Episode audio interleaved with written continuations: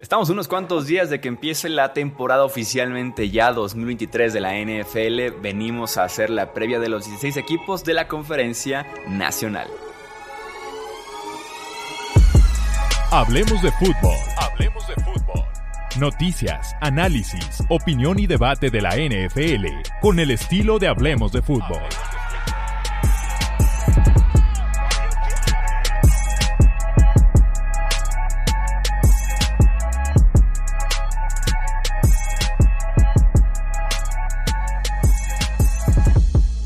amigos? ¿Cómo están? Bienvenidos a una edición más del podcast de Hablemos de Fútbol. Yo soy Jesús Sánchez. Un placer estar nuevamente con ustedes para poder comentar, como lo hicimos con la conferencia americana, pero ahora con la conferencia nacional, previa de los 16 equipos que tenemos en la NFC.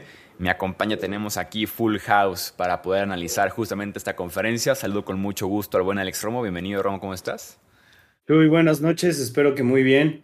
Wilmar, Pete, un placer compartir micrófono con ustedes una vez más. A darle. Saludo también con mucho gusto al buen Wilmar Chávez. Bienvenido, Wilmar.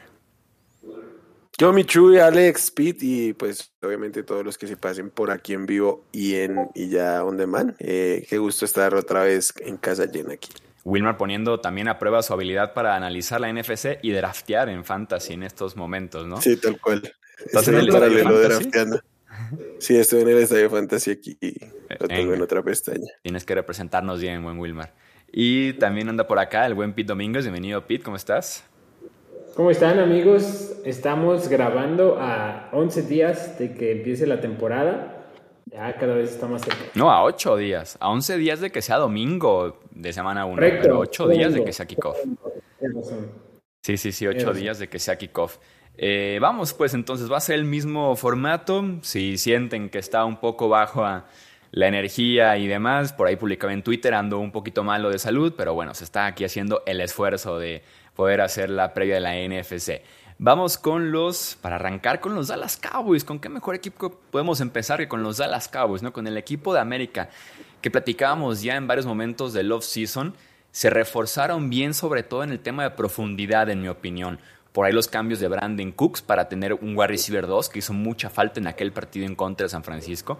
Para tener, por ejemplo, un Stephon Gilmore como cornerback 2 detrás de Trevon Dix, también para tener una buena opción y competir por ahí con un Filadelfia, por ejemplo, con un mismo San Francisco que tienen diferentes armas.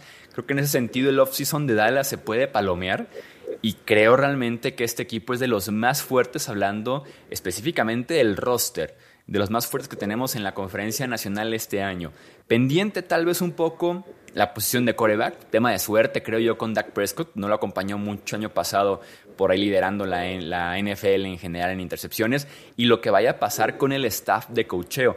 Kellen Moore deja de ser el coordinador ofensivo, ahora Mike McCarthy estará llamando las jugadas como head coach de este equipo. Sigue Dan Quinn a la defensiva, lo cual son excelentes noticias de los mejores coordinadores que hemos tenido en la NFL recientemente, comandando esa defensiva de Cowboys y con otras experiencias ya también Dan Quinn eh, en su haber.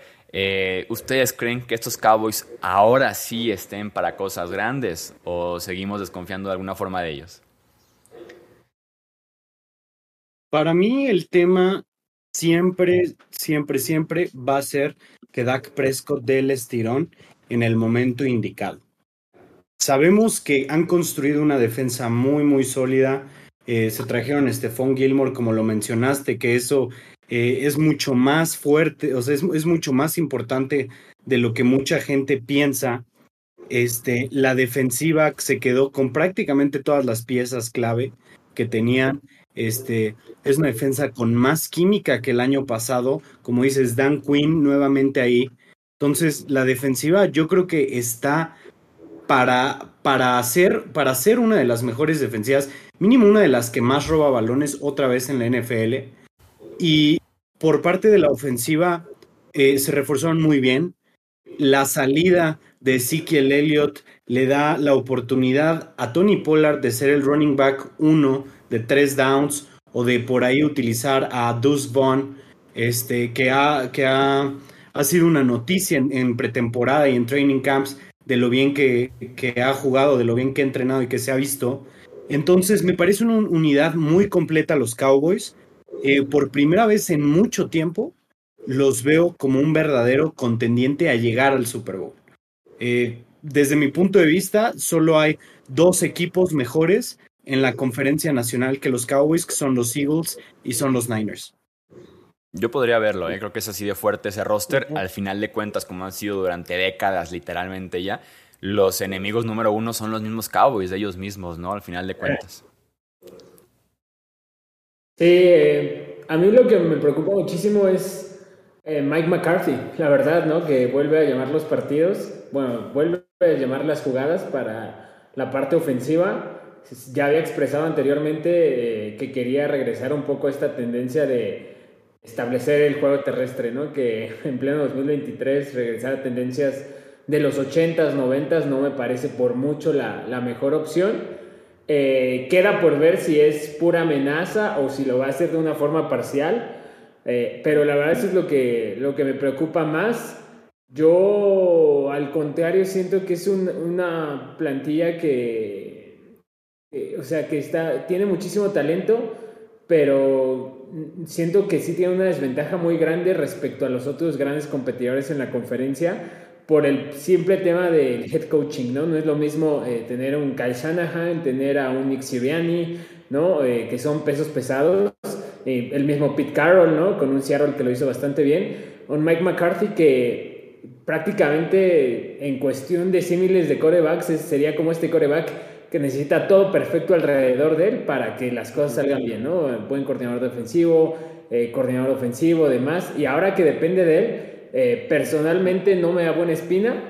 Creo que aún así les va a alcanzar para meterse a playoffs por lo fácil que es la conferencia, pero se me haría muy sorprendente, la verdad, que los Cowboys jugaran a un mejor nivel ofensivo del que tuvieron el año pasado. Con todo y que Brandon Cooks, creo que el plantel eh, es mejor ofensivamente respecto al año pasado, pero me sorprendería mucho que jugaran mejor que lo que hicieron en 2022. Yo quiero hacer un apunte sobre el tema Tony Pollard porque creo que ah, fue muchísimo, por, mucho el mejor running back de Dallas del año anterior, pero yo creo que le puede costar este rol de tres downs. ¿eh? O sea, de estar todo el tiempo en el campo, que es lo que le va a pedir este roster, porque por detrás tiene muy, muy poquita competencia. Estaba, como, como decía Alex, que lo ha hecho muy bien, pero es un perfil complicado para que pegue ya cuando estemos en el momento serio de la NFL, sobre todo por el tamaño, y los demás absolutamente defraudante lo que ha sucedido ahí. Entonces, más allá de que sí, salir de SIC eh, era obvio y claro, creo que les faltó complementar un poquito ahí. Y creo que, creo que, que en ese sentido hay un poquito de, de sobrereacción con el tema Polar. Pero eh, sí creo que el roster es súper completo y creo que sobre todo por la competencia aquí en la, nacional, no solo debería estar en sino que debería ser un candidato serio a competir. Para mí más que Dak, aunque Dak jugó bastante mal el año anterior, súper clave como lo expresaba Pete el, el coacheo, porque creo que lo de Kellen Moore les puede pegar bastante fuerte. Sí, lo de Polar se lució en ese rol como complementario. Queríamos ver mucho más a Polar desde hace yo creo que dos temporadas básicamente y menos así. Vamos viéndolo justamente en un rol mucho más grande, ¿no? Ya que llega ese, ese, rol ganándose su contrato después de que fuera etiquetado como jugador franquicia y además regresando de una lesión fuerte que tuvo en aquel último partido de temporada en contra de los San Francisco 49ers. Eh, Wilmer, platícanos de los Giants, el equipo que también fue de playoffs la temporada pasada y que incluso ganó un partido como visitante. Sí, los Giants que lo primero que hicieron fue asegurar su, su coreback y pelearse con su running back, que es como la meta de su ofensiva. Tienen una buena línea ofensiva, eh, especialmente los tackles, y yo creo, a mí me gusta mucho John Michaels eh, eh, de hecho me gusta el draft de los, de los Giants, a mí los primeros tres picks creo que pueden ser muy valiosos. Va a haber un tema con Daniel Jones porque parece que lograron sacar lo mejor de él, pero qué tanto más podemos ver y qué tanto más puede sostener este equipo y sobre todo con las armas que tiene. Ya salieron del, del llamado Kenny Golay, pero en este momento su cuerpo de receptores es, es penoso de lo peor que hay en la liga. Eh, Wendell Robinson, Isaiah Hodgins, Darius Slayton, Paris Campbell. Uh, llega Darren Waller, que sí que les va a dar una mano como receptor fundamentalmente, pero creo que van a depender mucho de lo que pueda hacer esta defensiva que sí que tiene un poco más de, de talento, también reforzaron por ahí con Deontay Banks, pero creo que el año pasado quizás por el calendario y quizás por algunas circunstancias como muy específicas, se les fue armando como una tormenta perfecta para llegar donde llegaron. En este momento tienen dos de los mejores tres equipos en su división de, la conferencia, entonces creo que la tienen bastante compleja. Sí, estoy de acuerdo contigo, y más porque requieren mucho de ciertos nombres levantando la mano. Ni se diga Con Barkley, que también va a ganarse su contrato, requieren de por lo menos, no sé, 1500 yardas totales, 10 touchdowns, para que esa ofensiva pueda funcionar bien.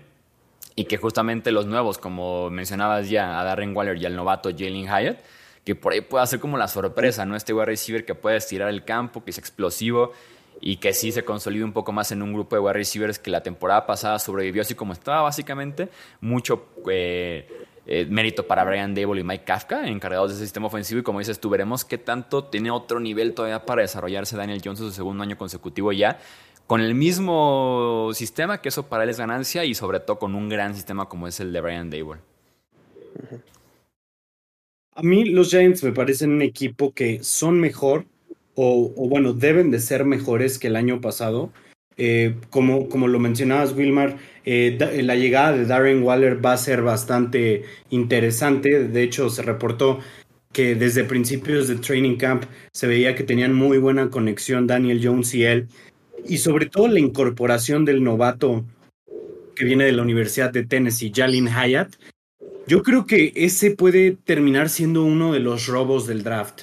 Eh, desde mi punto de vista, Jalin Hyatt debía de, debía de ser tomado antes, eh, por ahí de la segunda ronda a la mitad, y les terminó cayendo hasta la tercera a los Giants. Y digo, este, muy bien por ellos, pero también viendo el resto del cuerpo de los wide receivers, eh, definitivamente necesitan mucho más ayuda que eso. Y si empiezan a funcionar a lo largo de la temporada, los podría ver haciendo un cambio por un receptor no elite ni, ni tanto, un receptor mediano que simplemente prácticamente cualquier receptor 3 de, casi cualquier equipo del NFL entra a, a, este, a este lineup de los Giants. Entonces, por un receptor, digamos, de un perfil mediano, así, para hacer que esa ofensiva eh, pueda caminar un poco mejor. Cuanto a la defensiva, eh, lo, lo, único que me preocupa es el hecho de que eh, dos, de sus, dos de sus tres cornerbacks son novatos, por lo que, por lo que en la secundaria pueden tener problemas por experiencia. No, y el tercero es Adoree Jackson, que se pierde un montón de tiempo por lesión básicamente cada año, y que ese fue el mismo problema de los Giants la temporada pasada, ¿no? El tema de la defensiva secundaria, el front seven, sobre todo la línea defensiva es buenísima, y la defensiva secundaria perdió a Julian Love. Sí suma a Deontay Banks como primera ronda, pero sí vamos viendo la defensiva que tanto puede hacer Wing Martindale eh, para poder levantar un poquito un grupo no tan talentoso. A mí me, justo, ese, es uno de los puntos que más me gusta de, de los Giants. La secundaria, Deontay Banks, eh, personalmente creo que era de ese grupo que pertenecía a los mejores corners de, del draft pasado creo que en el esquema de, de Wayne que encaja perfecto, es como los, los corners, los defensivos secundarios que estuvo llevando a Ravens en su momento, creo que es el tipo que ejemplifica perfectamente ese estilo físico rudo que quieren imponer y como dices, que ah, con poco talento saca muchos resultados. Ahora, me, me interesa mucho, no me preocupa, me interesa mucho ver cuál va a ser la siguiente evolución, pero en general de Brian Dable, no tanto de Daniel Jones. El año pasado fue algo que creo que nadie esperábamos, la forma tan, tan buena en la que evolucionaron. Ahora, a mi punto de vista, el gran reto ya no es eh, ver si alcanzo a, calificar a ronda de wild card. Ahora, para mí, el reto es pelear por la, por la división. Y eso creo que es un reto pues grandísimo, porque dos de los tres equipos que son los mejores de la conferencia están en su división, ¿no? Los, los Cowboys e Eagles. Entonces, eh, para mí volver a quedar en el mismo panorama no sería algo malo, pero me dejaría con un mal sabor de boca después del progreso tan grande que se vio en el primer año. O sea, creo que le puede jugar en contra a Brian Dable haber tenido un primer año tan, pero tan bueno, que ahora lo mínimo que se espera es que esté peleando por el título divisional para que se vea como ese gran progreso, ¿no? Y precisamente lo que mencionábamos antes. En teoría, Dallas va en desventaja en la parte de coacheo y en teoría Giants va hacia adelante en la parte de un head coach ofensivo, innovador, eh, con, con más, que entiende mejor la forma, la nueva dinámica de la NFL ofensivamente, con un Daniel Jones que parecía roto y destinado a ser el nuevo Sam Darnold, lo rescató, consiguió un contrato millonario. Para mí esos son los puntos más importantes. Ver qué tanto puede Wing Martindale establecer su defensiva. Eh, Kayvon que tuvo un muy buen primer año, ver si lo puede reforzar, si puede ser ese pass rusher icónico que necesitan los Giants, si Deontay Banks puede hacerlo y si Brian Dable puede pelearle a Cowboys e Eagles el título divisional cómo cambian las cosas con Daniel Jones, sobre todo de un año a otro, ¿no? Como fue el off-season pasado comparado justamente con este off-season. Eh, platiquemos, Pete, de los actuales campeones, justamente de esta edición que son los Philadelphia Eagles. Me preocupa de Filadelfia la parte defensiva. Eh, creo que fue, fue una fuga de talentos muy grande. No creo tanto por parte del coordinador defensivo. Jonathan Gannon me parece que era más producto de sus jugadores. Buen esquema, pues sí, pero eh, mucho más producto de sus jugadores. Eh, buen esquema, pero un, ritmo lento, ¿no? No tan agresivo como pensaríamos que pudiera haber establecido con tanto arsenal defensivo a su disposición. Muchos jugadores importantes se fueron. La secundaria me parece que, está bien. Derek Barnett por ahí le dio un permiso de, buscar un trade, que también era un elemento importante para esa frontal defensiva que su clave ha sido la rotación. En la parte ofensiva, creería o sea, creo que como equipo Filadelfia se puede ver un poco afectado, pero creo que la ofensiva va a dar un paso adelante, ¿no? Incluso ante la pérdida de Shane Steichen que se va a los Colts, eh, creo que Jalen Hurts después de, ese, de este año que tuvo prácticamente nivel MVP, obviamente ya tiene muy bien asimilado el sistema, ya puede jugar con más libertad y creo que ya está en posición la ofensiva en general de asumir la responsabilidad de ya no dependo al 100% de tener una de las tres mejores defensas, Ahora puede que tenga una defensa promedio y con el potencial que tengo ofensivamente me puede alcanzar otra vez para pelear por el título de conferencia. Eso creo que es la gran clave, ver si la ofensiva da ese paso adelante, que en teoría la defensiva lo daría para. Sí, intriga un montón ver con Jalen Hurts qué podría pasar, ¿no? Su primera temporada como titular el tipo corrió bastante, se estableció muy bien ahí, le faltó en la parte pasadora, ¿no? Segunda temporada da ese brinco, como dices tú, a quedar como segundo lugar en la carrera por el MVP, prácticamente una lesión que sufre al final, que lo retrasa un poco en ese último empujón, y veamos cómo, cómo aplica ese tercer año, ¿no? En el que básicamente la ofensiva entera regresa, por ahí un cambio en running back, un cambio en wide receiver, en ese sentido se ve bien establecido, Tal vez con Filadelfia yo también vi un roster extremadamente fuerte, extremadamente experimentado, un equipo que estuvo literal hace seis meses a punto de ganar también el Super Bowl por cuestión de unas cuantas jugadas. Veamos el tema de los veteranos, creo yo, con Filadelfia. Es una temporada larga, es una temporada muy peleada en ese este de la conferencia nacional. Y tienes la línea ofensiva con tipos como Jason Kelsey, Lane Johnson, que juegan básicamente lesionados porque los pantalones y la guerra y el ánimo que tienen ellos y la garra y todo les da para eso.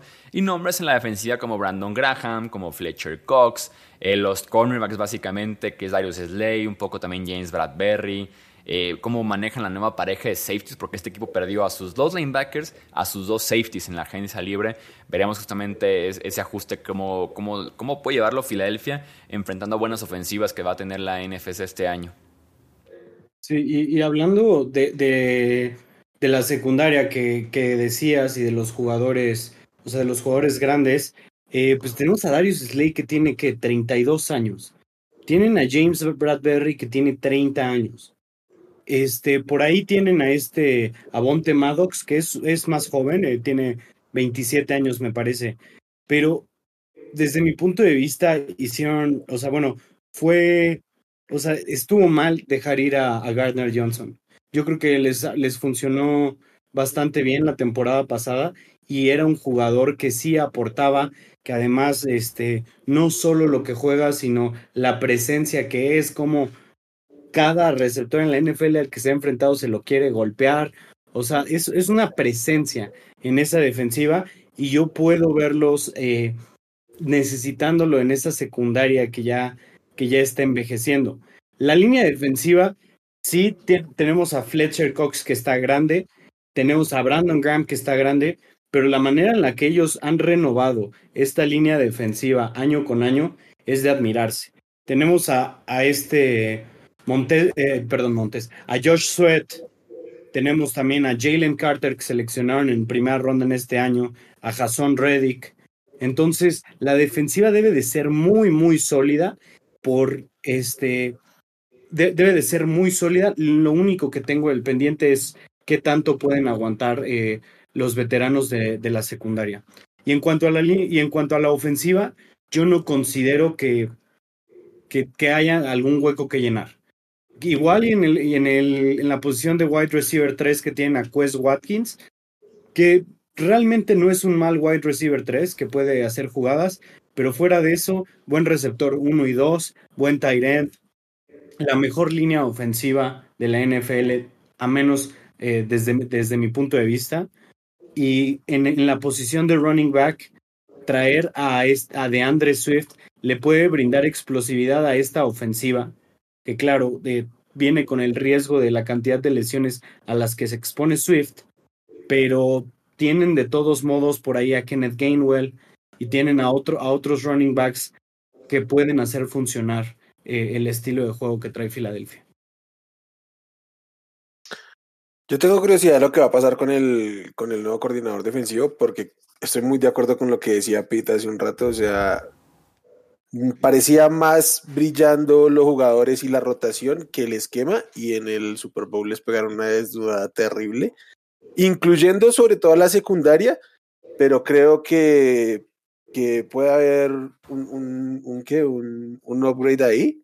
Este, yo sí entiendo mucho lo de CJ Garner Johnson, pero creo que ya era insostenible tener todo el talento que tenían en esta agencia libre como estaba. Yo sigo creyendo que esta ventana de los, de los Eagles puede irse cerrando por la edad, porque probablemente ya vimos el mejor Jalen Hurts de, de, su carrera, no con esto queriendo decir que vaya a venir muy abajo, pero, pero sí creo que es, es complicado sostener lo que sucedió el año anterior porque de verdad llegamos casi que a final de conferencia y seguíamos pensando que los, los Eagles no habían enfrentado rivales eh, de nivel. Igual y en la conferencia nacional esto va a seguir siendo la, la naturalidad por, por, lo que hemos venido diciendo y el roster es súper sólido, pero para dar este salto grande y que no les pase lo que les pasó en, en, en, el Super Bowl, por ejemplo, pues necesitan crecer en ciertos, en ciertos aspectos y creo que, que en términos de, de, la defensiva podríamos, podríamos ver algo más interesante. Y para cerrar con la división, Romo, platícanos de los Washington Commanders en esta era de Sam Howell cómo se extraña decir el Washington Football Team, pero ni modo. Eh, digo, empecemos con lo obvio, ¿no? La, la, mayor incógnita con los Commanders es la posición de quarterback.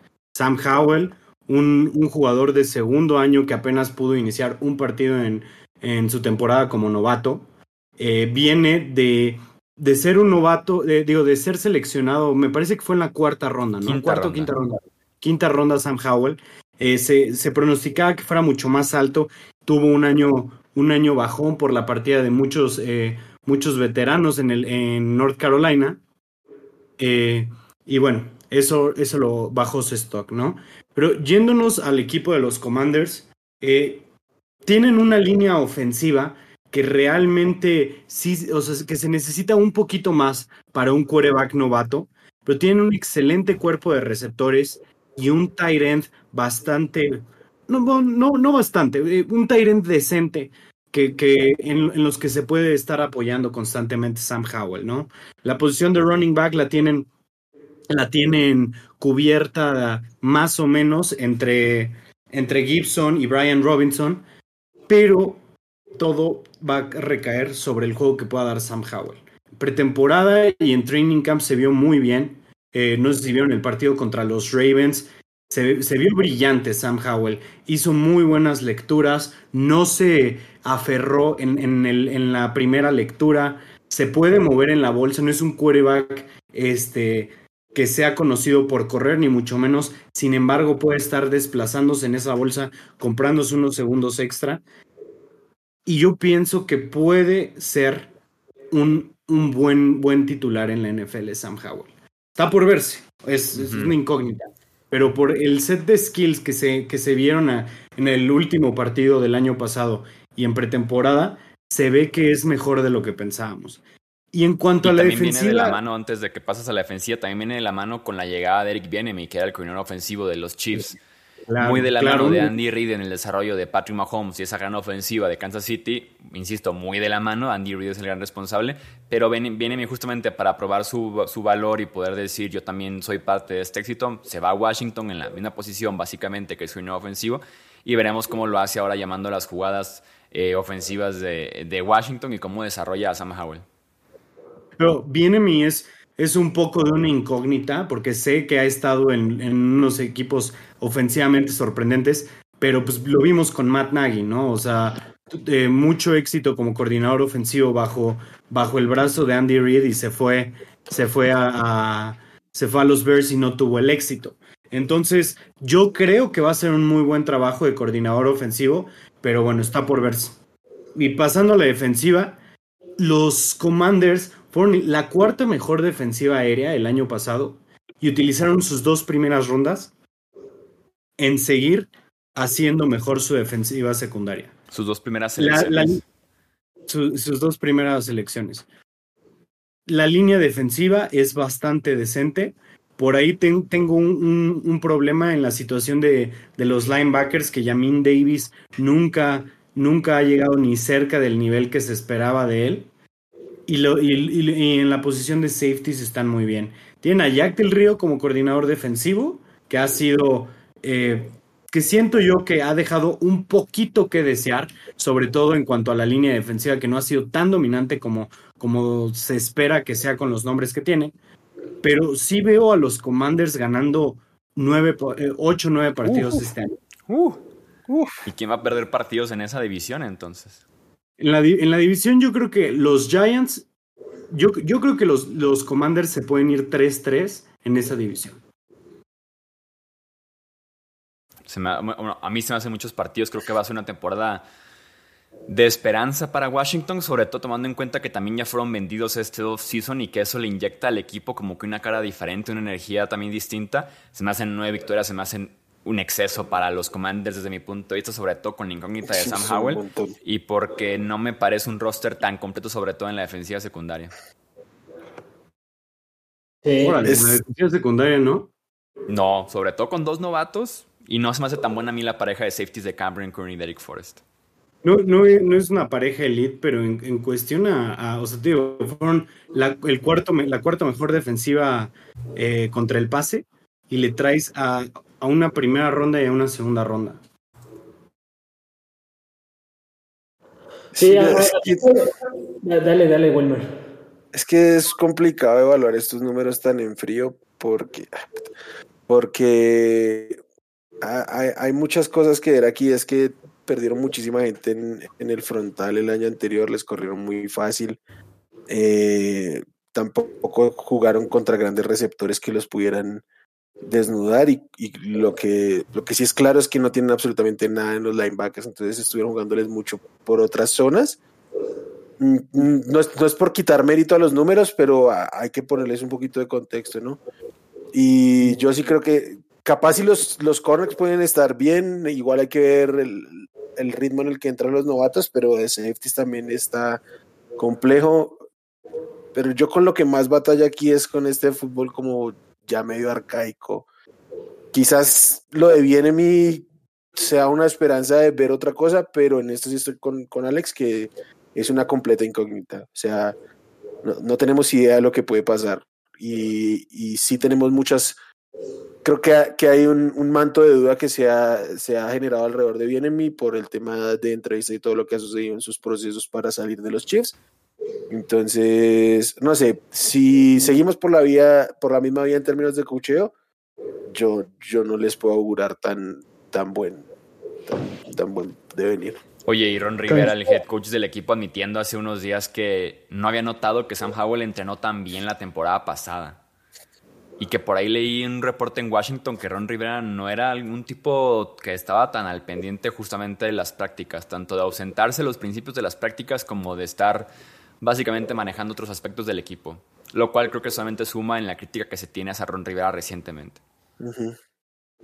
Sí, a, mí la verdad, Washington, creo que de las pocas cosas que me emociona es ver a Jahan Dodson, que dicen, han estado saliendo reportes que ha tenido muy buenos eh, training camps, buena química con Sam Howell, que parece los receptores que podría beneficiarse más del cambio de esquema de Eric Bienemy. Tuvo un buen primer año, creo que estuvo por ahí debajo del radar, pero creo que menciona Jahan Dodson. Se habla también de la posible recuperación de, Antonio Gibson, ¿no? Que ahora eh, es este digamos, Bienemy no fue el encargado de llevar a Brian Robinson, entonces Antonio Gibson podríamos tener la esperanza de verlo en esa doble amenaza que muchos creímos que podía ser en la liga. Eh, básicamente ellos dos y Bienemy, ¿no? Salvo el resto, Ron Rivera me parece un, coach, la verdad, ya superado desde hace tiempo por las tendencias de la liga. Y, que creo que le mete mucho freno de mano al, al equipo, ¿no? Que de por sí no va sobrado en talento, ni mucho menos, y todavía con eso y súmale aparte la división en la que estás, a, mi punto de vista todo pinta mal para Washington. Lo que mejor lo puede rescatar, creo yo, es Howell y un, o sea, no en rescatar el año en el sentido de victoria, simplemente de la sensación que se vea bien Howell como para confiar en él para el siguiente año. E insisto, que la nueva gerencia, nuevo, nuevo grupo de dueños conecta otra vez con la franquicia y con la afición. Y digo, eh, los Commanders ganaron que ocho partidos el año pasado. ¿O, qué, ¿O cómo terminaron el año pasado? ¿Alguien, Siempre, ese es como récord clásico de Washington y también de Ron Rivera. ¿No? 8, son como los de Ron Rivera. 8-8-1. Y, y, y, yo siento que se han hecho, se han hecho mejor este off-season de, de, lo, de lo que eran. O sea, para empezar con lo de Bienemy, que es una incógnita, pero mínimo pinta para que, para que sea algo bueno. Con, o sea, con ya no estar con los quarterbacks que representan la inconsistencia en la NFL con Carson Wentz y Taylor Heineke, y con más ayuda en la defensiva secundaria, yo puedo verlos llegando al récord que, que hicieron el año pasado, a ganar ocho partidos, o, escalando a nueve partidos este año. Que el, año pasado fueron cuatro equipos en la división que no tuvieron récord negativo. Es, a, mí me suena muy complicado eso, repetirlo un año más. Y a, mí me gusta Sam Howell, eh, pero sigue siendo un coreback de quinta ronda que dejaron pasar cuatro y cinco veces todos los equipos. Creo que es un tipo que sí va a sacar el, barco este año, pero yo no esperaría nada espectacular y creo que para lo que tienen eh, necesitarían algo espectacular en la posición para, para realmente ver. Aunque estoy de acuerdo que las armas son interesantes, pero no sé. Hablemos para, para, mí tiene mucho freno de mano el, el, el, el coacheo en este momento. Hablemos del norte, la NFC con los Chicago Bears, un equipo en el que creo que su ofensiva es basura pura, pero que reconocieron este offseason que podían justamente construir alrededor de la ofensiva, sobre todo con lo que logró Justin Fields como quarterback, sobre todo corriendo el ovoide, y por eso apostaron fuerte, ¿no? DJ Moore en un cambio, muy buen cambio que hicieron con los Panthers, en el que aparte adquirieron mucho capital del draft por esa primera selección global del draft. Daniel Wright, que ha sido un éxito por lo menos en training camp y pretemporada como nuevo tackle derecho justamente de, este equipo y que por lo menos creo yo que la ofensiva se puede estar alineando para dar un salto. En la parte terrestre están muy bien cubiertos, pero buscar ese salto aéreo, aunque sean con pases cortos y que se encargue DJ Moore de hacer el resto, Daniel Mooney que viene de lesión, que también regrese a ese buen nivel que nos mostró antes justamente su lesión en 2021 creo que puede ser justamente ese salto que están buscando los Bears en la parte ofensiva, aunque en la parte defensiva me parece que están extremadamente perdidos y que eso puede limitar muchísimo las expectativas y lo que ganen este año, pero que por lo menos pueda ser un equipo como la temporada pasada que ilusione o que por lo menos divierta, que emocione el estilo de juego que ellos tienen. Hoy es bien sabido que no soy un que no soy muy fan de ver a los Bears porque siempre se han considerado por, por ofensivas pobres, ¿no? O sea, creo que nunca han tenido un quarterback que haya lanzado cuatro mil yardas. No creo que Justin Fields lo vaya a hacer este año, definitivamente, pero creo que al igual que, al igual que los Commanders, son un equipo que, que tienen, que han hecho su tarea y que han, se han dedicado a, llenar eh, el equipo o sea, que las posiciones que digo, obviamente en los Bears prácticamente las necesidades están en todos lados, pero definitivamente le hace falta mucha defensiva secundaria a los Bears. Fuera de, fuera de Eddie Jackson, que digo, es la sombra de lo que llegó a ser hace unos cuatro o cinco años, pero que aún así trae una especie de buen nivel. Eh, pienso yo que les hacen falta jugadores de alto impacto en la defensiva. Llegan a tener jugadores cumplidores. Se trajeron a este Tremaine Edmonds, que eso va, que eso va a servir un poco con los jugadores de impacto, de buena velocidad, pero siento que todavía, todavía están muy lejos de, de competir. Creo yo que una temporada exitosa para los Bears sería ganar cinco partidos esta, esta temporada este, y que se vea una tendencia de que el equipo lleva cierta dirección, que se vean que juegan duro y que se vean que están construyendo hacia algo. Yo sobre todo, más que su defensa secundaria, me parece que la línea defensiva es de las peores actualmente de la NFL.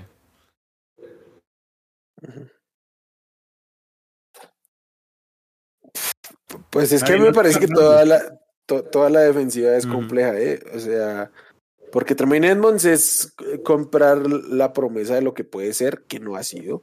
Eh, TJ Edwards, no sé, creo que es un buen movimiento, pero para nada era el jugador más importante en Filadelfia en esa defensiva. Y por lo demás, es, es, un equipo carente de, de, talento. A mí el que más me gusta es Jaquan Brisker por mucho. Creo que sí puede dar un estirón, pero en general en la defensiva de talento, no sé si no sé si todos podemos coincidir en que hay una extraña sobre reacción sobre los Bears que sí, parecen estar haciendo las cosas bien, pero la gente está dando dos pasos adelante con ellos. Yo personalmente no entiendo por qué.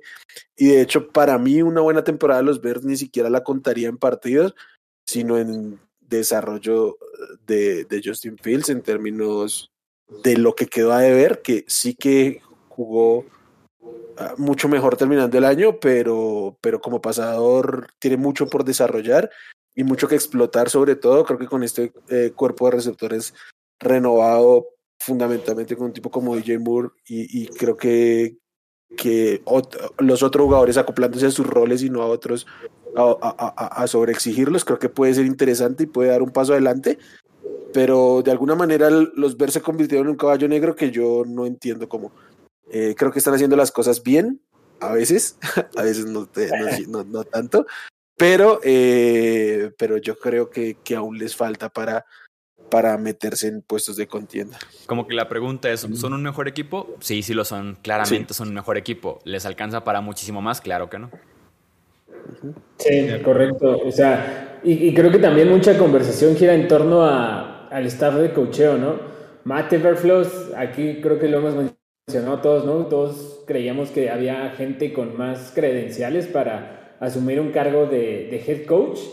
Eh, no, no, quiero decir que ha sido un desastre Matt Everflows, pero creo que ha sido intrascendente, ¿no? ¿no? No se ha visto un sello de él, no se ha visto ni siquiera algo para mal, ¿no? No es como Joe Judge, que aunque sea tenía una idea completamente errónea y completamente equivocada de, de lo que era dirigir a un equipo, pero era su sello, ¿no? Con Matt Everflows mm, me parece una, eh, una tendencia a estar eh, sin, evolucionar, sin retroceder tampoco grandemente, o sea, no cambia nada. Y se extiende también, para mi punto de vista, con Luke Getzi, el coordinador ofensivo que en teoría llevaron para... Él es el encargado de hacer madurar a Justin Fields, de hacerlo mejorar, tal. Personalmente creo que el, los flashes que vimos de Justin Fields a final de temporada fueron más cuestión de él que, de, que del esquema que le armó Luke Y ahora, eh, Braxton Jones, tackle novato el año pasado, segundo año este, me, gustó bastante. Darnell Wright, eh, uno de los mejores tackles derechos de, la generación del draft. DJ Moore, hay esperanza, ¿no? Pero coincido completamente con, William, Wilmar. Eh, no, no veo y no entiendo esta razón de poner a Justin Fields como quién va a ser el nuevo Trevor Lawrence de este año, ¿no? Y todos automáticamente Justin Fields. No necesariamente, no es un tipo que necesita un esquema que le ayude a compensar su, su lentitud en las lecturas y personalmente no creo que esta vaya a ser la respuesta. Sí creo para mejorar del año pasado, como dices Chu, pero no suficiente como para verlo ni siquiera peleando por algo relevante a final de temporada. Los favoritos en la división son los Detroit Lions, Wilmer. Platícanos de ellos. Los Lions, el equipo de todos. Eh, bueno, para mí, clave, súper clave lo que vaya a pasar en este nuevo año con, con, con el head coach Dan Campbell. Mm, para todos he sabido las, las reservas que yo he tenido con él. Creo que para ver lo que todo el mundo quiere ver de los Lions necesitaríamos que él diera un paso adelante en sus términos fundamentalmente estratégicos, porque creo que en términos motivacionales y de manejo de grupo todo está excelente en Detroit en este momento. Ahora bien, eh, ya en términos de roster van a sufrir mucho por receptores porque en este momento es Amon Razan Brown y poco más. Este eh, Williams se va a perder un tiempo por, por suspensión y no tienen mucho más ahí en lo, en lo cual jugarle. Tienen una línea ofensiva que en mi opinión es la mejor línea ofensiva de toda la liga y un juego terrestre que va a funcionar porque por esquema y por la línea ofensiva va a funcionar Jamer Gibbs eh, se va a llenar de números y eh, a, final de año van a estar diciendo que era el pick correcto, así como Campbell lo va a hacer en la defensiva moliendo a golpes a todo aquel que les intente correr. Eh, creo que pueden sufrir un poquito en defensiva porque el año pasado Aidan Hutchinson era lo único que brillaba ahí en, en la línea en la línea defensiva, aunque James Houston fue el segundo el segundo novato con más capturas del año pero creo que un nuevo año y sin, sin aportar tanto talento en la zona, creo que les puede complicar. Lo de si Garner Johnson ya lo habíamos hablado, clave ahí. Creo que hicieron las cosas bien en la secundaria, porque era su unidad más débil por mucho y trajeron lo mejor que hubo disponible en el mercado para, para intentar suplirlo. Que lo mejor que hubo disponible en el mercado tampoco es que fueran superestrellas, pero creo que lo hicieron bien en medio de lo que, de lo que había eh, Cameron Sutton, de Johnson y, y Emmanuel Mosley, creo que, que son muy buenas eh, aportaciones para, para esto. Eh, creo que van a estar compitiendo por, por la conferencia, por cómo está la conferencia, pero igual yo creo que les puede hacer falta lo que les digo, ver un poco más del staff de coaching para ver qué, qué, más pueden hacer y ponerse a la par de los, de los tres equipos como grandes que hay en la conferencia en este momento. Y que básicamente creo que este equipo de Detroit se parece mucho a lo que la temporada pasada logró, que fue mucho esquema con Ben Johnson, que fue buscado como head coach, Aaron Glenn en el como coordinador defensivo, que a pesar del talento que tenía cuestionable en ambos costados, creo yo, logró por ahí casi colarse a la postemporada, como ser ese equipo que al final arruinó varias fiestas, incluyendo la de Green Bay en la última semana. El talento sí no es el mejor, por lo menos hay inversión en cornerback, como mencionabas, también está Brian Branch, el novato de segunda ronda, que tiene buena pinta como cornerback en el slot, safety, un linebacker adicional, cómo pueden jugar con él en ese costado defensivo, pero creo que sí hace falta punch en el grupo de wide receivers, sobre todo mientras regresa Jameson Williams y también que Williams regrese y produzca, ¿no? Porque también tema de lesiones, tema de drops, no ha sido como que el mejor wide receiver desde que está ya activo jugando con Detroit la temporada pasada. cabe mencionar que con, e, con este personal fue con los que fueron una, eh, de las mejores ofensivas el año pasado, eh, por esquemas, como lo dijiste. Obviamente Jameson Williams se va a requerir, se va a extrañar mucho en las primeras seis semanas que no esté, pero tampoco, tampoco veo eh, como algo perdido esto. Digo, la primera ronda de Detroit me pareció terrible desde mi punto de, desde mi punto de vista. Me gusta mucho Jameer Gibbs, sí, sí me gusta, no para llevármelo en el pick 12 de la primera ronda, definitivamente. Y el linebacker Campbell tampoco me parece como una buena elección en el pick que se lo llevaron, principalmente porque es un linebacker old school. Es un linebacker que, que, es bueno para estar llenando de tacleas, para parar el juego terrestre, pero hoy en día se, requieren linebackers que puedan cubrir más que solo, solo ir a taclear. Entonces me pareció que su primera ronda, no quise decir que fue un desastre, pero fue muy mala para las expectativas que teníamos de ellos y para los picks, para las posiciones que, en las que estaban y para los jugadores que se pudieron haber llevado, creo que sí, sí se les fue por ahí. Como dijo Wilmar, en la agencia libre hicieron un buen trabajo llevándose eh, lo mejor disponible, jugadores eh, buenos, jugadores, eh, digamos, cumplidores, pero que definitivamente tienen que hacer a este equipo mejor. a los Lions eh, tendría que revisar eh, mucho más con mucho más detalle su calendario, pero yo creo que sí los puedo ver ganando 10 partidos este año. 10, 11 partidos este año me parecería un buen número para Detroit. Sí, creo que mucho va a pasar por el, el compás ofensivo que pueda dictar Ben Johnson.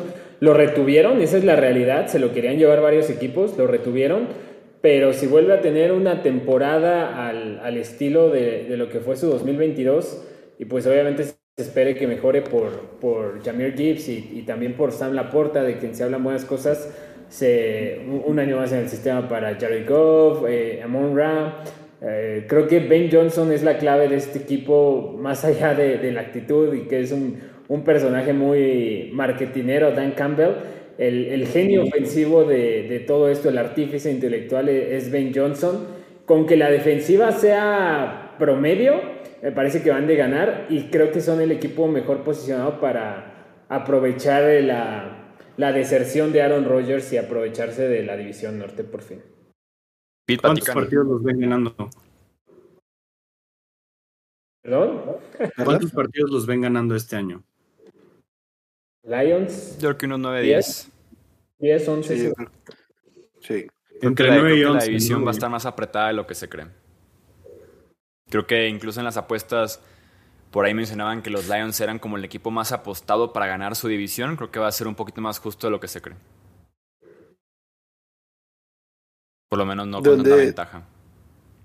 Según donde esté la línea, yo podría jugar bajas de victorias, sí. ¿Baja de victorias para Detroit? O sea, lo veo más cerca. Creo que 10 es el número correcto, la respuesta correcta, pero pensaría más en un 9 que en un 11, por ejemplo. Ok. Eh, Pete, platícanos de los Green Bay Packers. Todo vive y todo muere por el coreback, ¿no? Murió el rey, viva el rey, se fueron Rodgers. Nueva era, todos hablan que se ve bien. En pretemporada he escuchado muy pocos jugadores que se vean mal. En training camp también. Eh, ilusiona mucho Christian Watson, que va a tener buen apoyo por ahí. La dupla de corredores. Mucha gente me parece que todavía lo tiene catalogado como uno de los puntos fortísimos del equipo para impulsarlos a grandes cosas. Eh, creo que este año pueden tener un paso para atrás, ¿no? En, el sentido de, de, que tampoco esperaría que sin Aaron Rodgers sigan siendo los mismos, si bien no, no, no creo que bajen muchísimo el nivel, pero no, no, me parece que sean elementos diferenciales per se. Eh, Romeo Dobbs, o sea, creo que es un buen núcleo joven, atractivo, pero absolutamente todo depende de, de Jordan Love, ¿no? Eh, y es un año muy complicado para Green Bay porque necesitan arrancar rápido porque también ellos están con la decisión de qué hacer, ¿no? Jordan Love, el contrato de novato pues, prácticamente se acabó, entonces eh, también necesitan qué hacer, necesitan saber qué hacer a futuro, eh, prácticamente es ir produciendo y planeando sobre la marcha. La división creo que les ayuda porque yo también coincido con Chuy, creo que están todos muy parejos, no hay este peso pesado como si lo hay en, por ejemplo, en el oeste, ¿no? San Francisco que está muy fuerte, o, no tienen un Dallas, ¿no? Que hubiera sido el mandón sin lugar a dudas. Eh, entonces, eh, pues intriga a ver si Jordan Love va a ser uno de los grandes busts y guardados de este año, de esta, esta época, o si realmente va a ser el tercero en línea, ¿no? Que le garantizaría eh, éxito en la posición de coreback a los Packers por una década más. Lo que intriga mucho con los Packers creo yo que es la parte ofensiva, sobre todo la juventud. O sea, es una apuesta total de la juventud en Green Bay. Ni se diga Jordan Love, obviamente, en su primer año como titular ya establecido en Green Bay. Su grupo de wide receivers tienen como promedio 25 años. De los, cuatro, los seis wide receivers, tres son eh, novatos. De los tres tight ends, dos son novatos y el único que no está tight fue drafteado en el 2020, yo sea de War. Entonces, es una apuesta por el talento, por la juventud, por lo nuevo en Green Bay, como por la renovación, que puede salir o muy bien o muy mal. De lo juzgando por lo que hemos visto de Jordan Love en acción real, o sea, en temporada regular, a pesar de que ha entrado más de bomberazo que nada, ha sido muy pobre, ya sea por tema de COVID de Rogers, que una vez también estuvo jugando, final de partidos y demás. Ha sido muy pobre, sí se ha visto muy bien en pretemporada, la confianza tiene mucho que ver, el desarrollo sin duda alguna de todo uno, si son tú como core titular de un equipo, pero por lo menos yo de esperar algo real por parte de Jordan Love, te diría que esperaría mucho más de él en 2024 que este año, pero es tan incógnita y tan sorpresa que no sé realmente ni qué esperar de Jordan Love por lo poco que hemos visto de él y por lo criticado que fue todo el proceso como prospecto y demás, ¿no? Cuando llega a Green Bay. De acuerdo, y parece que lo correcto sería esperar poco de él para no decepcionarnos. Eh, yo entiendo los temas de la ofensiva, pero a mí lo que más me intriga es la defensiva de los Packers porque el año pasado estábamos todos con la super bandera de la mejor defensiva de la liga y quedaron muchísimo, muchísimo a deber. Creo que si los Packers logran mantener un nivel como el que mostraba hace un par de años a nivel defensivo, este equipo va a sobrevivir a muchas cosas porque es que en serio la defensiva tiene nombres muy, muy interesantes. Eh, Alexander es de los mejores, para algunos el mejor cornerback de la liga. Eh, Rashawn Gary es, es una superestrella, Dante Wyatt, Coy Walker, o sea, son jugadores muy importantes, mucho talento y que creo que si los lo, pueden utilizar eh, de la mejor manera van a poder poner menos en, en, las manos de Jordan Love y de su cuerpo de receptores que, sufre mucho. O sea, aquí sí que les va a tocar mucho jugar mucho fútbol americano de este antiguo, correr mucho la bola que tiene un buen, buen equipo, un buen tándem de corredores y jugar mucha defensiva. Creo que pueden eh, pues hacer cosas interesantes si es que eso se ve bien. Si no, ahí sí que vamos a estar en problemas. O sea, lo que parecía una, una fortaleza y no lo fue, podría ser, creo que el elemento clave acá. Sí, definitivamente la defensiva de los Packers, de hecho, este, recuerdo en las previas del año pasado, este, que, que platicábamos de lo buena que podía llegar a ser con, con la unidad que tenía, definitivamente fue una decepción, o sea, no fue una defensiva terrible, sin embargo, no cumplió de ninguna manera las expectativas. Y ahorita traen un problema de que creo yo que este equipo no tiene ninguna identidad en cuanto a que no sabemos qué va a ser. No sabemos si va a ser un equipo que se incline mucho por la corrida, si va a ser un equipo con buen pass rush. Realmente no, no sabemos cuál va a ser la identidad de este equipo y yo creo que esa es una de las cuestiones principales para el éxito en la NFL, como tener marcado qué es lo que vas a hacer.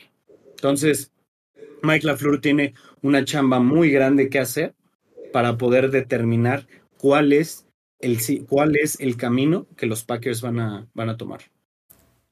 Y del equipo que ganó la división justamente el año pasado son los Vikings, los Romo. Los Vikings tienen un problema muy grande en la defensiva. Y principalmente en la defensiva secundaria, ¿no? O sea, digo, en los linebackers tampoco están mucho mejor. En la línea defensiva están un poquito mejor con Daniel Hunter y Marcus Davenport, pero la defensiva secundaria es una completa incógnita y los linebackers, digamos que están ok en eso. Pero el hecho de que casi su draft entero haya sido destinado a, a la defensiva, habla mucho de, de, de, qué, de qué es lo que van a hacer. En primera ronda decidieron ir por, por un wide receiver, por Jordan Addison, que ha sorprendido mucho, que bueno, como, como lo dijeron, no he escuchado de ningún jugador que hable mal, pero sí hay uno que otro que, que suena mucho, que ha destacado mucho. Jordan Addison ha sido uno de estos. Eh, y la pérdida de Dalvin Cook creo yo que les vino en un momento que no es tan grave. Si hubiera sido hace un año, me hubiera preocupado más, pero el año pasado realmente se dieron cuenta y desplazaron un poco a Dalvin Cook de esa ofensiva para darse cuenta que no eran completamente, que no eran dependientes de él. Eh, obviamente el, toda la presión va a recaer sobre Alexander Mattison, que pues, era buen segundo corredor, pero quisiera ver cómo lo van a incorporar en una ofensiva que pues ya tenía cuatro o cinco años tan marcada con un running back número uno. Intriga mucho ver con Minnesota, por ejemplo, cómo va este cambio generacional, ¿no? Dejan ir básicamente a veteranos todo este off-season, Eric Kendricks, Anthony Barr, Darius Smith, Patrick Peterson, Dalvin Cook, Adam Thielen, para que llegue justamente sangre nueva, para apostar por el talento nuevo, a pesar de que este equipo venía de ganar la división, tal vez en la ventana cerrada, momento de intentar algo nuevo. A la ofensiva deben estar bien por el simple hecho de que está Kirk Cousins, que está Justin Jefferson, la llegada de Jordan Addison sin duda alguna. El tema de la defensiva es lo preocupante, porque el talento es básicamente nulo. Si tú digas algún jugador que pudiera ser titular indiscutible en algún otro equipo de la NFL o en prácticamente toda la NFL, probablemente Daniel Hunter y para de contar, no hay muchísimo más. Y en la defensiva más bien colgándose, creo yo, de Brian Flores, ¿no? Que ha demostrado ser un excelente coordinador defensivo y que tiene que demostrar ahora y levantar esta defensiva a base de esquema y ajustes con lo poco que tiene o casi nada de talento.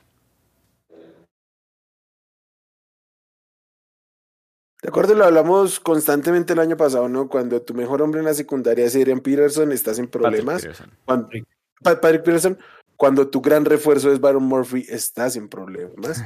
Creo que es esto. Yo esperaría quizás que Underwood pueda dar un paso adelante. Creo que es lo más esperanzador que tiene en este momento en, en esta zona del campo, pero claramente en la defensiva tiene mucho que, que desear. Y creo que por, ese lado va a estar, va a estar complejo, aunque realmente el año pasado con todo eso estuvieron sobreviviendo a, a muchas cosas. Eh, por el otro lado, Justin Jefferson es, va a seguir igual de intratable y creo que frente a eso se van liberando otros, otros espacios y, y no solo lo que se habla, sino que si, ves, cosas de Jordan Addison y tiene muy buena pinta, entonces creo que por ese lado va a estar bien, por la defensiva donde claramente están los problemas. Alex Mattison, ¿no? Alex Mattison, como decía Alex, eh, siempre que se le requirió, en temporadas pasadas, porque no fue una, fue, fueron un par de ellas. Eh, se veía bastante bien. Mucho de ello, eh, muchos de los espacios que se generan para Justin Jefferson eh, son producto de, del juego terrestre, ¿no? Alex Mattison me intriga a ver si va a poder con el rol completo de corredor número uno y ver este upgrade, ¿no? Que en teoría debería ser necesario. La, hace dos temporadas Justin Jefferson era un talento ascendente Adam Thielen nos regaló su último, la última parte de su etapa productiva. La temporada pasada vino este desfase, Justin Jefferson ya como superestrella y Adam Thielen en clara caída. Y ahora Justin Jefferson debería continuar ese mismo tenor y aparte ya llega un revulsivo, ¿no? Entonces estaremos hablando que ya son dos otra vez en, en, una, en una etapa bastante, bastante productiva para el equipo de Minnesota. Y la esperanza obviamente es ver si se puede replicar lo de Adam Thielen y Stephon Diggs hace que cuatro cinco años, ¿no? Entonces, eh, ilusiona también ver si Kevin O'Connell regresa un poco más creativo, ¿no? O sea, si es que se puede ser más creativo todavía. Kirk Cousins, o sea, me parece Minnesota un equipo que muchos lo están dando por descartado y otra vez, ¿no? Con que la defensiva sea promedio y creo que ese es un tenor para casi todos en la conferencia nacional.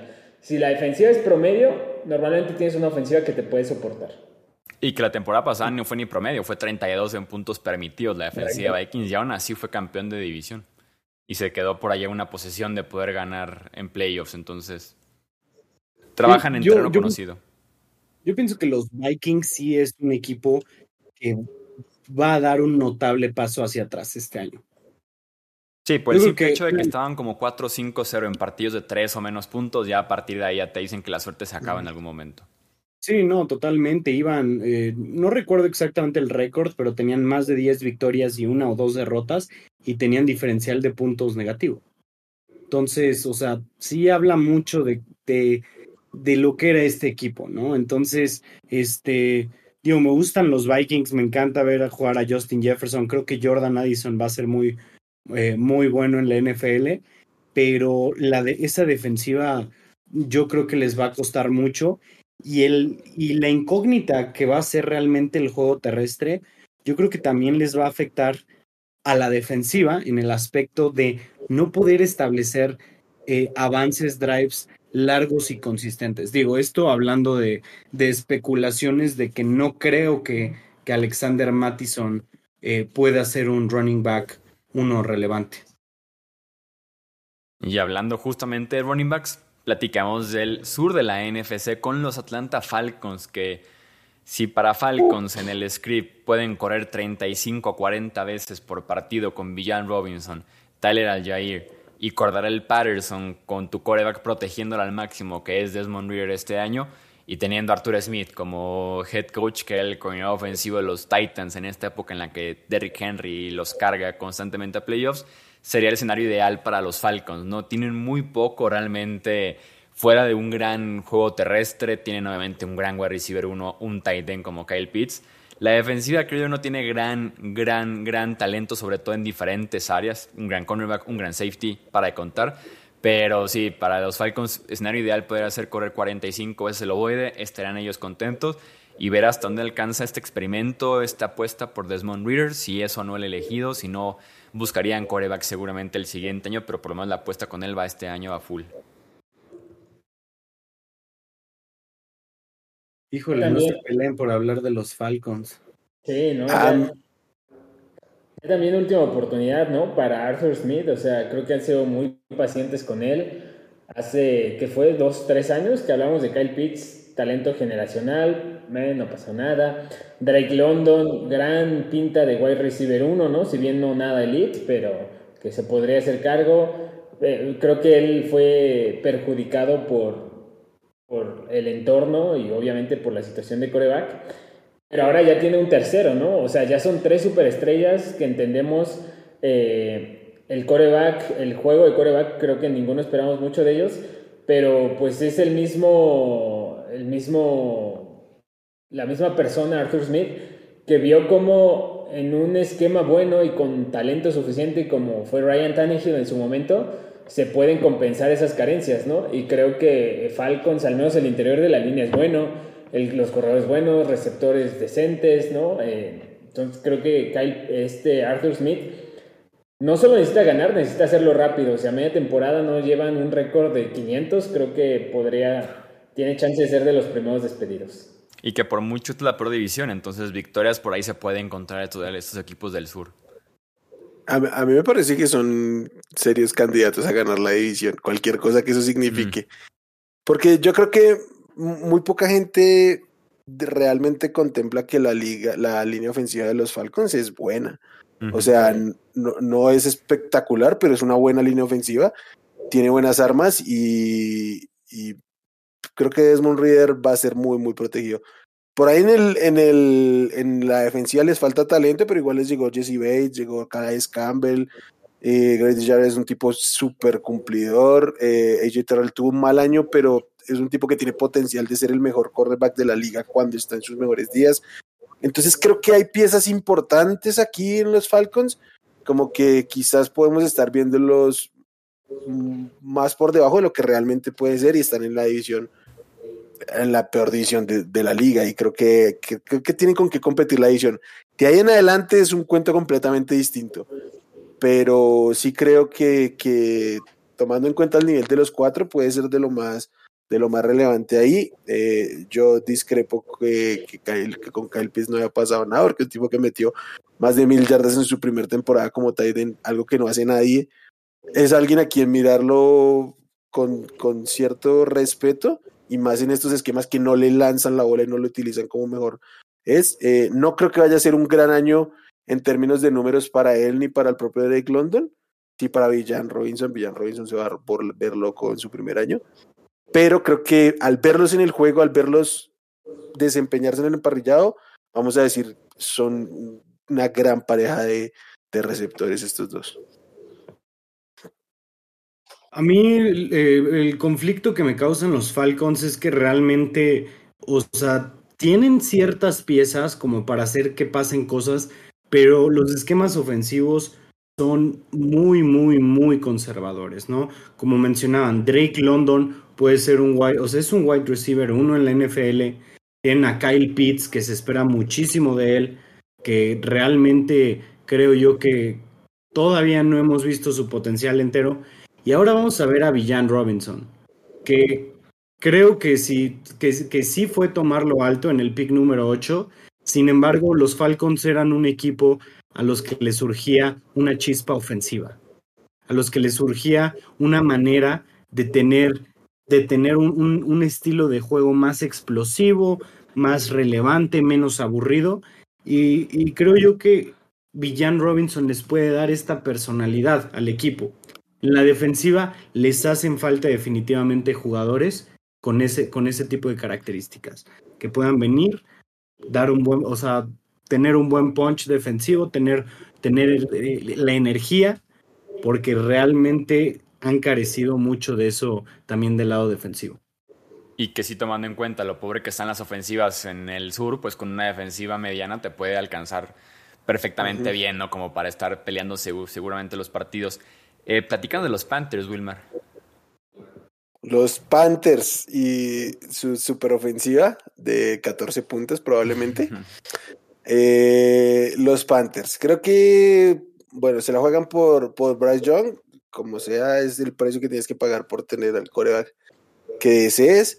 Eh, creo que tiene una buena línea ofensiva, pero está muy mal rodeado en términos de armas. Creo que Miles Sanders es un buen running back, pero sus receptores en este momento, Adam y DJ Shark, pues no están como para ser el wide receiver uno, cualquiera de los dos sea el wide receiver uno de este equipo, y quizás ni el dos, por algo salieron como salieron de sus equipos en este momento.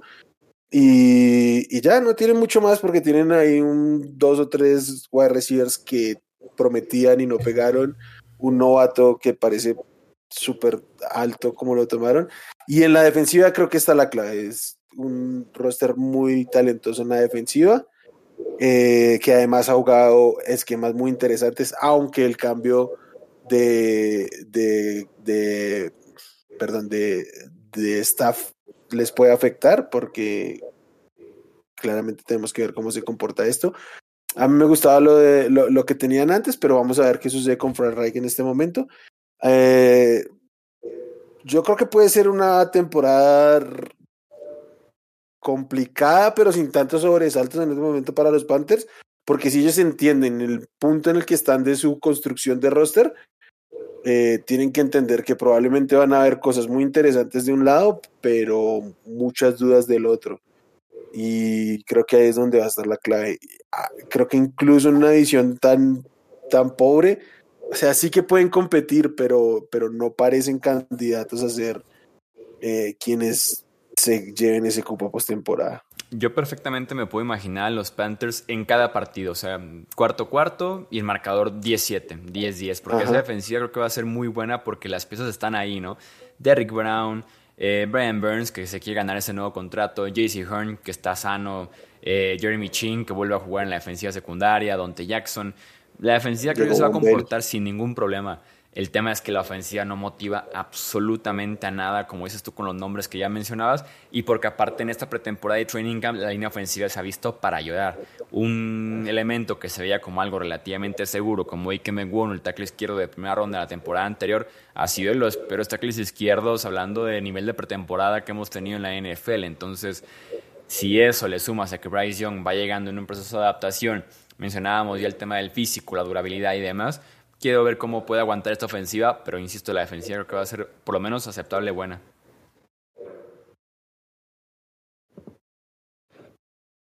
El tema de, de Carolina, me, me recuerda mucho a Washington. No, me motiva en lo más mínimo, ¿no? Más allá de, de Bryce Young, se, se, percibe como el primer año también de Trevor Lawrence, ¿no? Que básicamente es ver que, que no le. que puede hacer esa transición y lo que sí yo le pondría mucha atención durante la temporada es el físico de Bryce Young, ¿no? O sea, sí se ve una diferencia importante en los entrenamientos, eh, pretemporada, ¿no? Eh, el tipo no es tan musculoso como Kyler y Kyler lo que le pasó es misma altura, entonces a mi, punto ese es el, la alarma que más valoraría, ¿no? Si, si Bryce Young va a ser capaz de mantenerse competitivo con la dureza de la liga. No, definitivamente eso, eso creo yo que va a ser un tema. Se ve, como lo dices, menos físicamente atleta que, que otros quarterbacks que han, han sido eh, chaparros. Y, y, yo creo que eso sí le va a pegar. Eso y el hecho de que no tiene realmente a quién lanzarle. O sea, sus receptores, ¿quién son? Adam Thielen, Adam Thielen, DJ Shark y este Jonathan Mingo, ¿no? Por ahí está también este Terrence Marshall. Sigue, sigue con los Sí, y, Hayden Hurst de Titan. Ajá. Y Hayden Hurst de Titan. O sea, realmente tienen muy poco. Adam Thielen, como lo mencionó Pete en el, en el equipo pasado, este realmente ya, ya acabó su ya acabó su etapa productiva en la NFL y en la posición de running back pues no, no hay mucho que, que pueda emocionar en la parte de, de, los Panthers. Yo creo que sí van a ser una ofensiva de 14, 17 puntos por partido y que se van a tener, van a tener que depender mucho de una defensiva que no es tan buena, que es buena, pero que no, que no, no creo que dé el siguiente paso a ser una defensiva top 5 como para poder cargar con este equipo. Yo creo que los Panthers todavía están en un camino largo para ser competitivos. Pete, platícanos de los New Orleans Saints, este equipo que al que llega Derek Carr este offseason como carta principal. Creo que Derek Carr es el epítome perfecto de lo que son los Saints. Si tú ves a Derek Carr tanto en su trayectoria, pasado como presente, es un tipo que puede jugar bien, ¿no? Tiene talento, no dudas que pertenezca a la NFL, que pueda tener partidos competitivos. Eh, sin embargo, o sea, que pueda llegar a playoffs, ¿no? Incluso ganar algún partido cerrado, pero sabes cuál es el techo, ¿no? Completo. Y me da la misma impresión con el, con el roster en general de los Saints, la situación en general, ¿no? Dennis Allen, eh, su fuerte era, lo hemos mencionado muchas veces aquí, su fuerte era la, la defensiva, dio un paso atrás, me gusta mucho, me gustó mucho el pick de Brian Breezy, a él le tengo bastante fe, eh, el novato de Clemson, sin embargo, más allá de ello, o sea, esperaría que pudieran ser competitivos y nada más. En la ofensiva, la verdad, yo ya no entiendo la, la necesidad de seguir insistiendo con Michael Thomas, no sé, es un jugador que su última campaña productiva fue literalmente 2019, o sea, estamos hablando de casi cuatro años que el tipo lleva semijubilado y, y no le avisó a la directiva, le, le, respetaron el contrato y pues él va a cobrar feliz, ¿no? Alvin Camara eh, regresa a una situación un tanto turbia, Kendra Miller pintaba para ser un buen, eh, un buen jugador, o bueno, más bien pinta para ser un buen jugador, sin embargo una lesión temprana parece que puede afectar su arranque. Eh, Chris Olaves, de quien tengo muchísima expectativa, que pueda hacer, que dé un paso serio al frente, Creo que pasó desapercibido el, año pasado entre varios jugadores que, lo hicieron bien, sobre todo novatos, eh, en especial los corredores, Kenneth Walker, eh, Brice Hall, Garrett Wilson, pero lo que hizo Chris Olave para mí no merecían absolutamente nada. Se puede consolidar como un wide receiver 1 y de Derek Carr no esperaría mucho más de lo que sucedió en Raiders, ¿sabes? O sea, verlo ganar siete partidos, ¿no? Por la división quizá nueve y si le va bien, entrar a Wildcard y, hasta luego. La ventaja con Carr es que es el mejor coreback por mucho, creo yo, de esta división, a pesar de que viene de su de una temporada bastante malita, creo yo, para cerrar su tiempo con los Raiders de Las Vegas y que por lo mismo lleva prácticamente a los Raiders a cortarlo. Eh, yo por lo menos sí creo que los Saints ganan la división. Creo que es una división en la que podríamos incluso decir cada quien un equipo diferente. Me fío de los Saints a pesar de que no soy nada fan del staff de coaching, pero que por lo menos creo que Derek Carr es por ahí el mejor de los cuatro. Sí, también creo yo que tienen una defensa que puede hacer lo suficiente como para que una ofensiva comandada por Carr pueda ganar ocho partidos este año, tomando en cuenta que, están jugando en la peor división. Eh, no hay mucho más que añadir para este equipo. Michael Thomas es un mercenario. Eso, es, eso era importante. Camara está suspendido, ¿verdad? Así es, tres partidos. Tres partidos, ok, no, no, es tan relevante, no es tan relevante su suspensión en cuanto a de, que solo son tres partidos, pues. Pero la defensiva, la defensiva tiene que volver al nivel que estaba eh, antes de que Dennis Allen se convirtiera en, en, el head coach. La veo, la veo un poco difícil, pero pues es, es lo que lo que creo que ellos tienen que hacer. Yo también los veo como los veo como el campeón divisional no creo que los Falcons, los Bucks o los Panthers puedan dar un estirón que los Saints solamente van a dar porque la división en la que están es malísima. Yo, yo creo que yo creo que puede haber un rebote interesante, sin ser espectacular, pero interesante con el nivel de Derek Carr. Eh, no, no, es fácil lidiar con el stand de cuchillo que tenía, aunque probablemente ahora esté en uno peor. Entonces, es, el tema, mi tema es... sí, de acuerdo. Si la esperanza es que la defensiva retome el nivel de hace un par de años, yo creo que tenemos que contemplar que esta defensiva, pues básicamente es dos años más vieja, porque es que es algo que le ha pasado mucho a los Saints y es que su renovación ha quedado mucho a deber.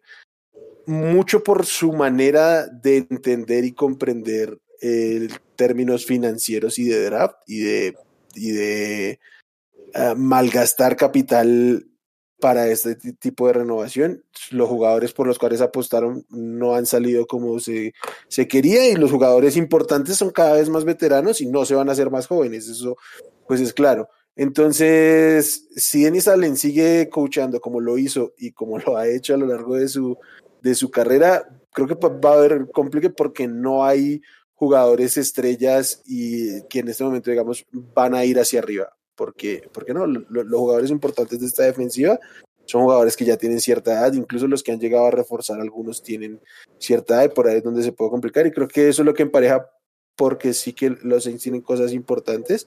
Eh, yo creo que Chris Olave va a seguir en el nivel que, que mostró, que incluso ah, eh, pudo ser algo sorprendente, pero sí, que, creo que tienen con qué competir la división, pero eh, no, no esperaría la super defensiva de los Saints que vimos hace dos o tres años, no la veo.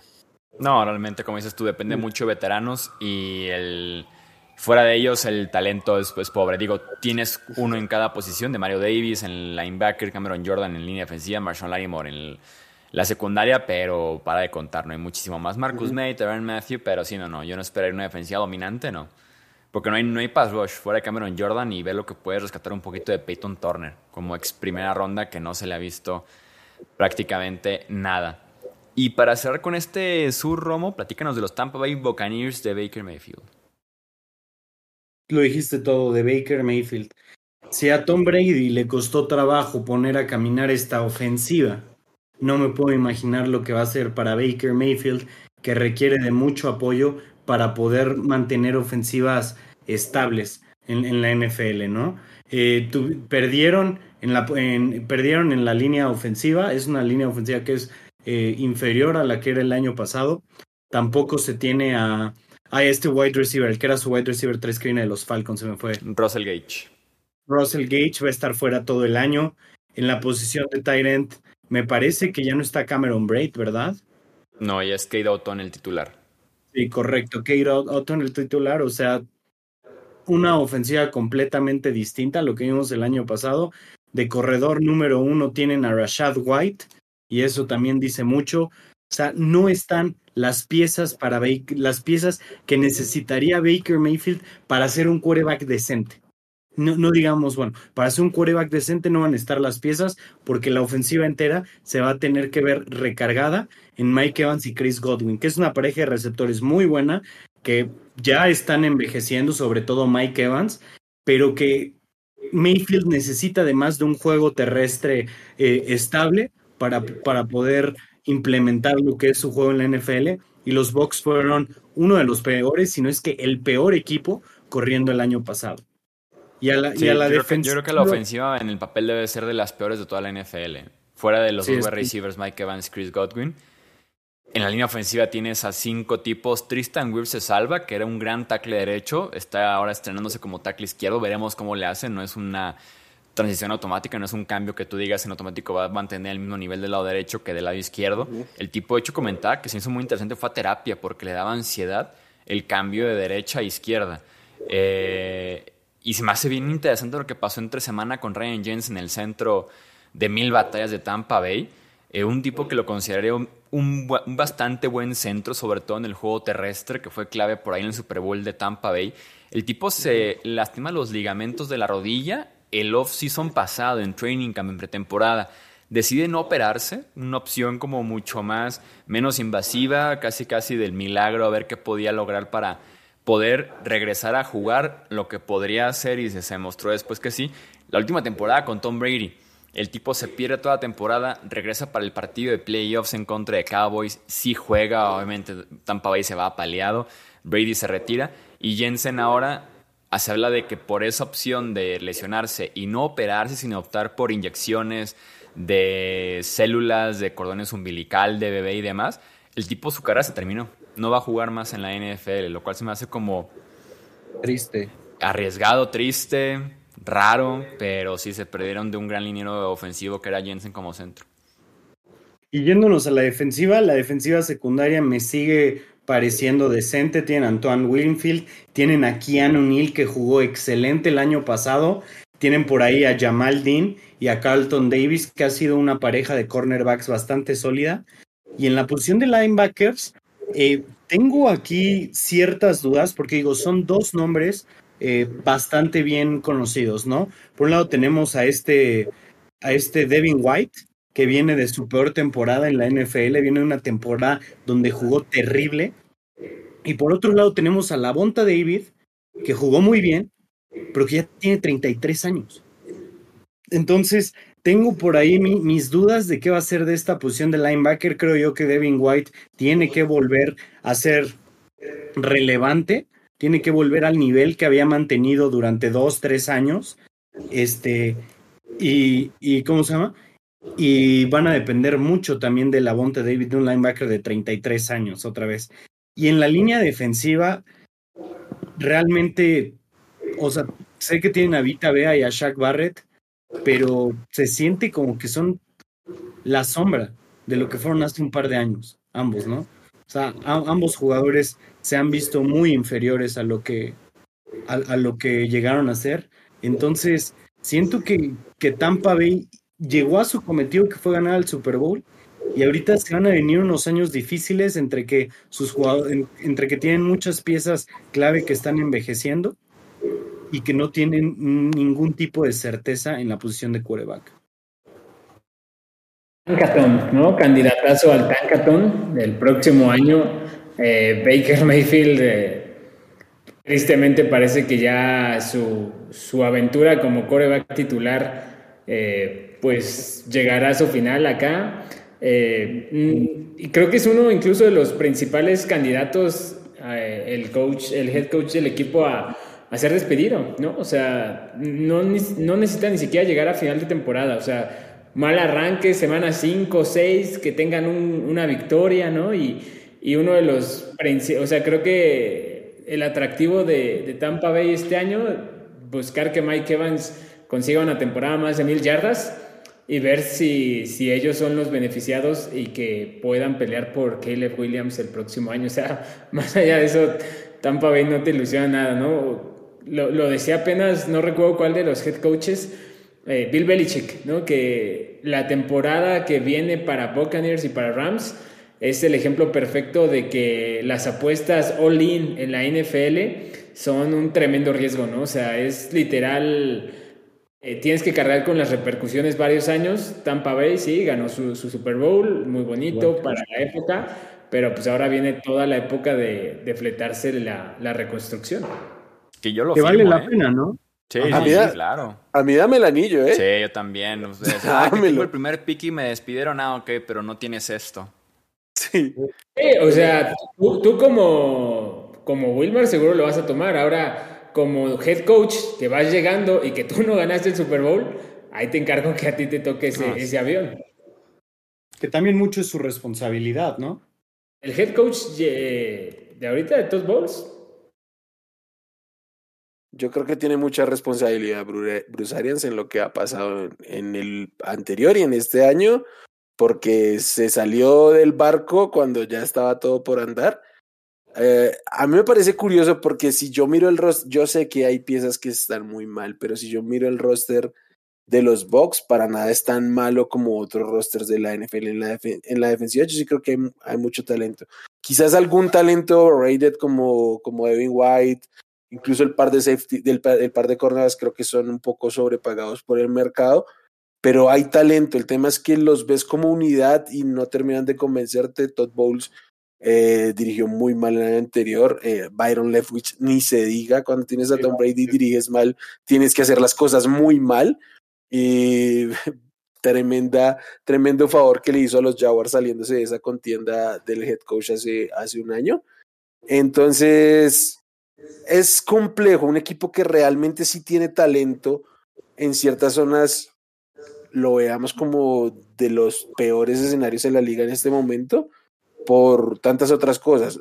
No, no solo eh, Baker Mayfield que muchas veces se lleva el foco, sino creo que hay temas con, con Todd Bowles. Yo me resistí a creer lo que pensé que en, en los Jets no había tenido una oportunidad justa y aquí realmente ha dejado mucho que desear y estoy, estoy con, con Pete, es, serios candidatos a, estar peleando por las posiciones de privilegio en el draft y probablemente que a mitad de temporada estemos viendo fuga del talento que les queda para equipos contendientes. Sí, los Mike Evans del mundo, los Chris Godwin. Por ejemplo, a los Bucks, ¿qué, lugar de la división creen que quede? Yo creo que cuarto. ¿Tanto sí? Yo creo que tercero, o sea, creo que los duelos directos entre Panthers y Bucks definen eso. Es que se, se dan un tiro los dos, ¿sí? O sea... Me parece, creo que incluso es mejor, es mejor head coach Frank Reich que Todd Bowles. Sí. ¿Sí? Ah, es que sí es un tiro muy serio. Pero, y la, y, la defensiva de los, de los Panthers es la mejor unidad de, los, de las cuatro, ¿eh? La defensiva de los Panthers, sí, podría verlo, sí. ¿Y cuál es la mejor ofensiva de este sur, eh? Atlanta, por el simple hecho de que te pueda hacer 200 yardas terrestres, o sea, que, que tiene algo para hacerte. Las otras es como un a ver qué. Para mí la línea ofensiva de Atlanta y los playmakers, ¿no? Si tuviera que... Dime, dime, Wilmar. Que creo que la ofensiva, aún y con, y con, con Raider, es la mejor, la de los Falcons. ¿Sabes qué? O sea, yo creo que prefiero un coreback que me pueda mover el balón, ¿sabes? O sea, prefiero, preferiría creo que a Derek Carr. O sea, sé que me va a mover el balón y de repente me va a mandar tres intercepciones, pero eh, ¿Qué me sirve tener los playmakers si no hay quien les ponga el balón en las manos? y es Derek Carr plus Chris Olave, ¿no? No es como que Derek Carr tirándole a Adam Thielen. y Juwan Johnson, que, que Johnson en teoría podría ser algo muy parecido a Darren Waller. Y Jimmy Graham de regreso. Oigan, cuando, firmó, cuando vi en Twitter que Jimmy Graham firmó con los Saints, yo juraba que dije, ah, un día, un día para retirarse. Y no, está en el equipo. Nada más el puro nombre, nada más el puro nombre. ¿Quién gana la división, Romo? Saints. Pete.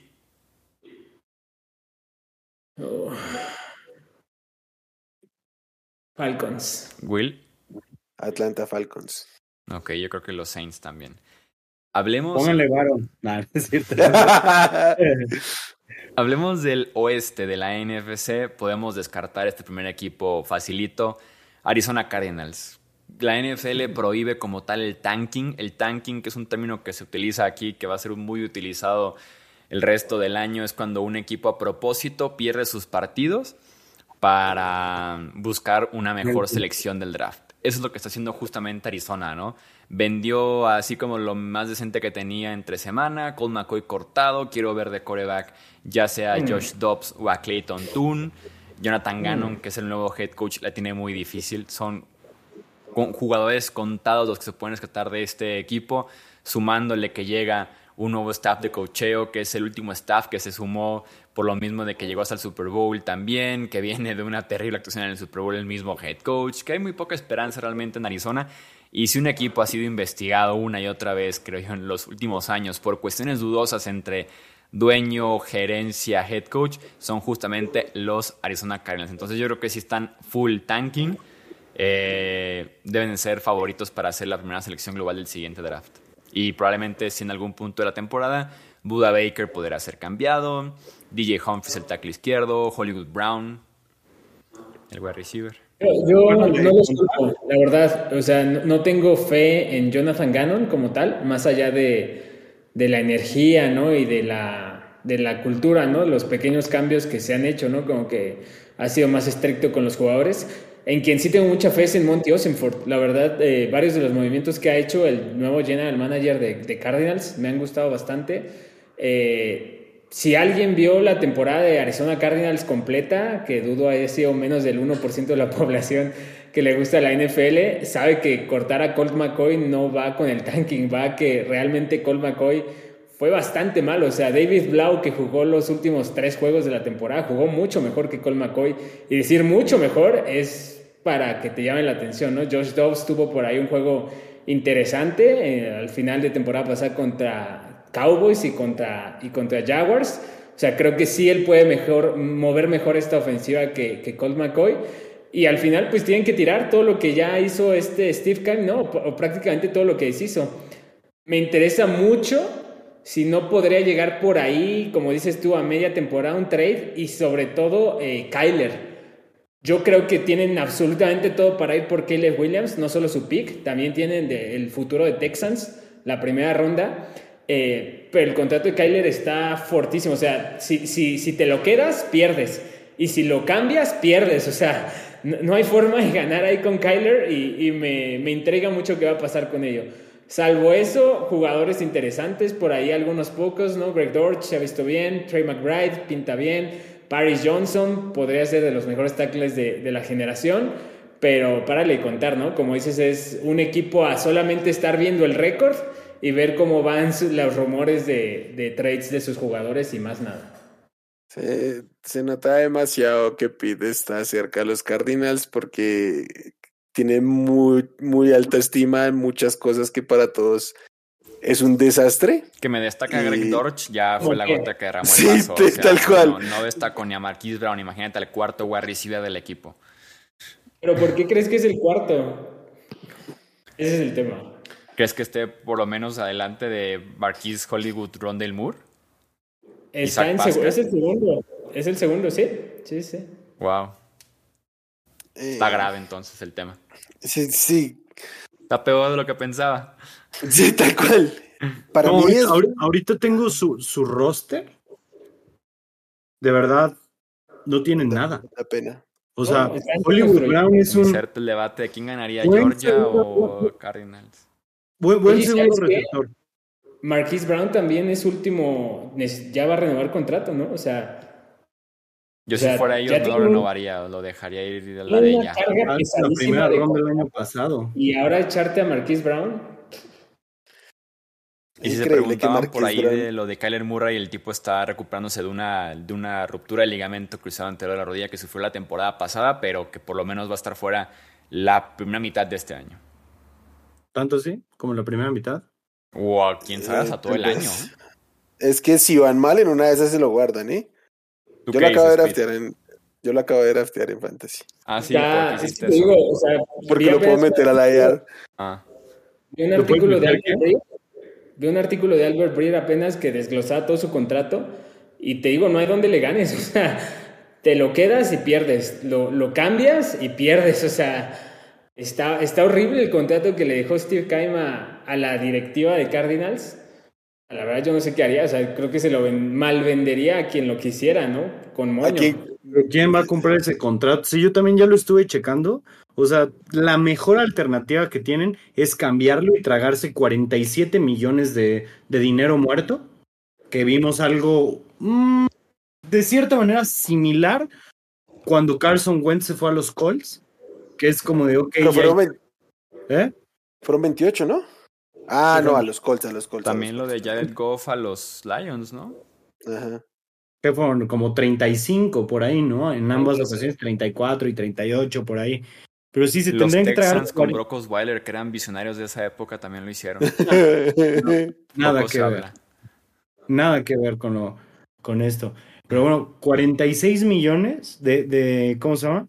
De dinero muerto en, en su mejor, en su mejor eh, situación, en su mejor alternativa. Que yo dudo mucho que alguien quiera, quiera comprar a Kyler Murray para, para pagarle ese contrato. O sea, si el equipo tal vez se come una parte, creo que sí puede haber mercado.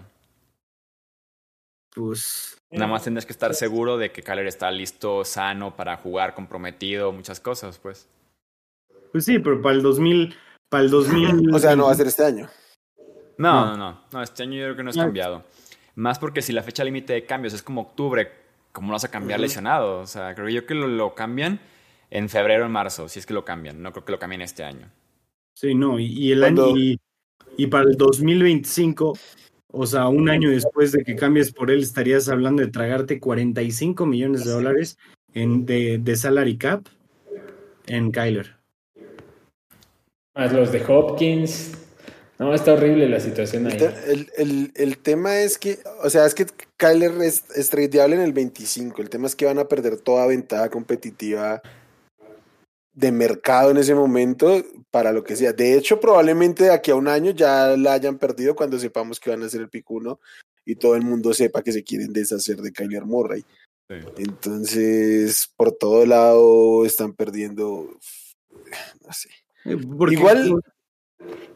Perdón, igual y las etiquetas de tanking son extrañas porque los jugadores que salieron también fueron jugadores que no rindieron absolutamente nada en, en, en Cardinals y dejaron mucho que desear. Pues sí, pero te, tragas 21 millones de dólares por dejar ir a DeAndre Hopkins a cambio de nada. pero él pues también se quería ir. Mejor limpiar los libros ahorita que a futuro. Ajá. De una vez, ¿sabes? Si de todos modos este año vas a pestar y el siguiente también, de una vez cómetelo todo ahorita, no lo repartas y ya para 2025 ves qué onda, ¿no? A mí, a mí se me hace mucho más el hecho de tanking. O sea, porque estás hablando de que para el 2024 Hopkins era mucho menos mucho menos pesado. Que la otra es, la otra es, y es un, creo que es un caso que no se ha tocado todavía al 100%, Caleb Williams es el prospecto favorito para ser el pick número uno del siguiente draft y es un tipo sumamente especial para la gente que no ve college. El tipo tiene todavía un año más de elegibilidad y con lo que ganan ya los jugadores de colegial, el tipo estando en USC, que literalmente podría hasta ganar más que en su temporada de novato, quedarse y Arizona se avienta el tanking de la vida y no funciona para el, hacerte Caleb Williams.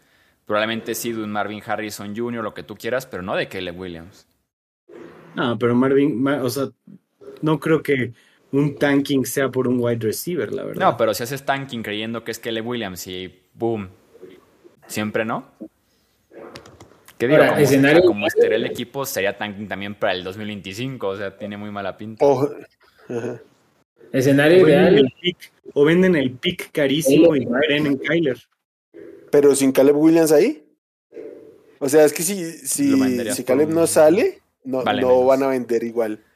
Y lo que dice Chu es muy importante porque el contrato que firmaron el año anterior por derechos de transmisión en el Pactual fue una brutalidad. Entonces van a estar moviendo mucho dinero ahí. Esto es lo más interesante de Cardinals, esto. Versus esto es ver si a un tipo le interesa seguir en la universidad fundiéndose la mente a jugar con los Cardinals. Correcto.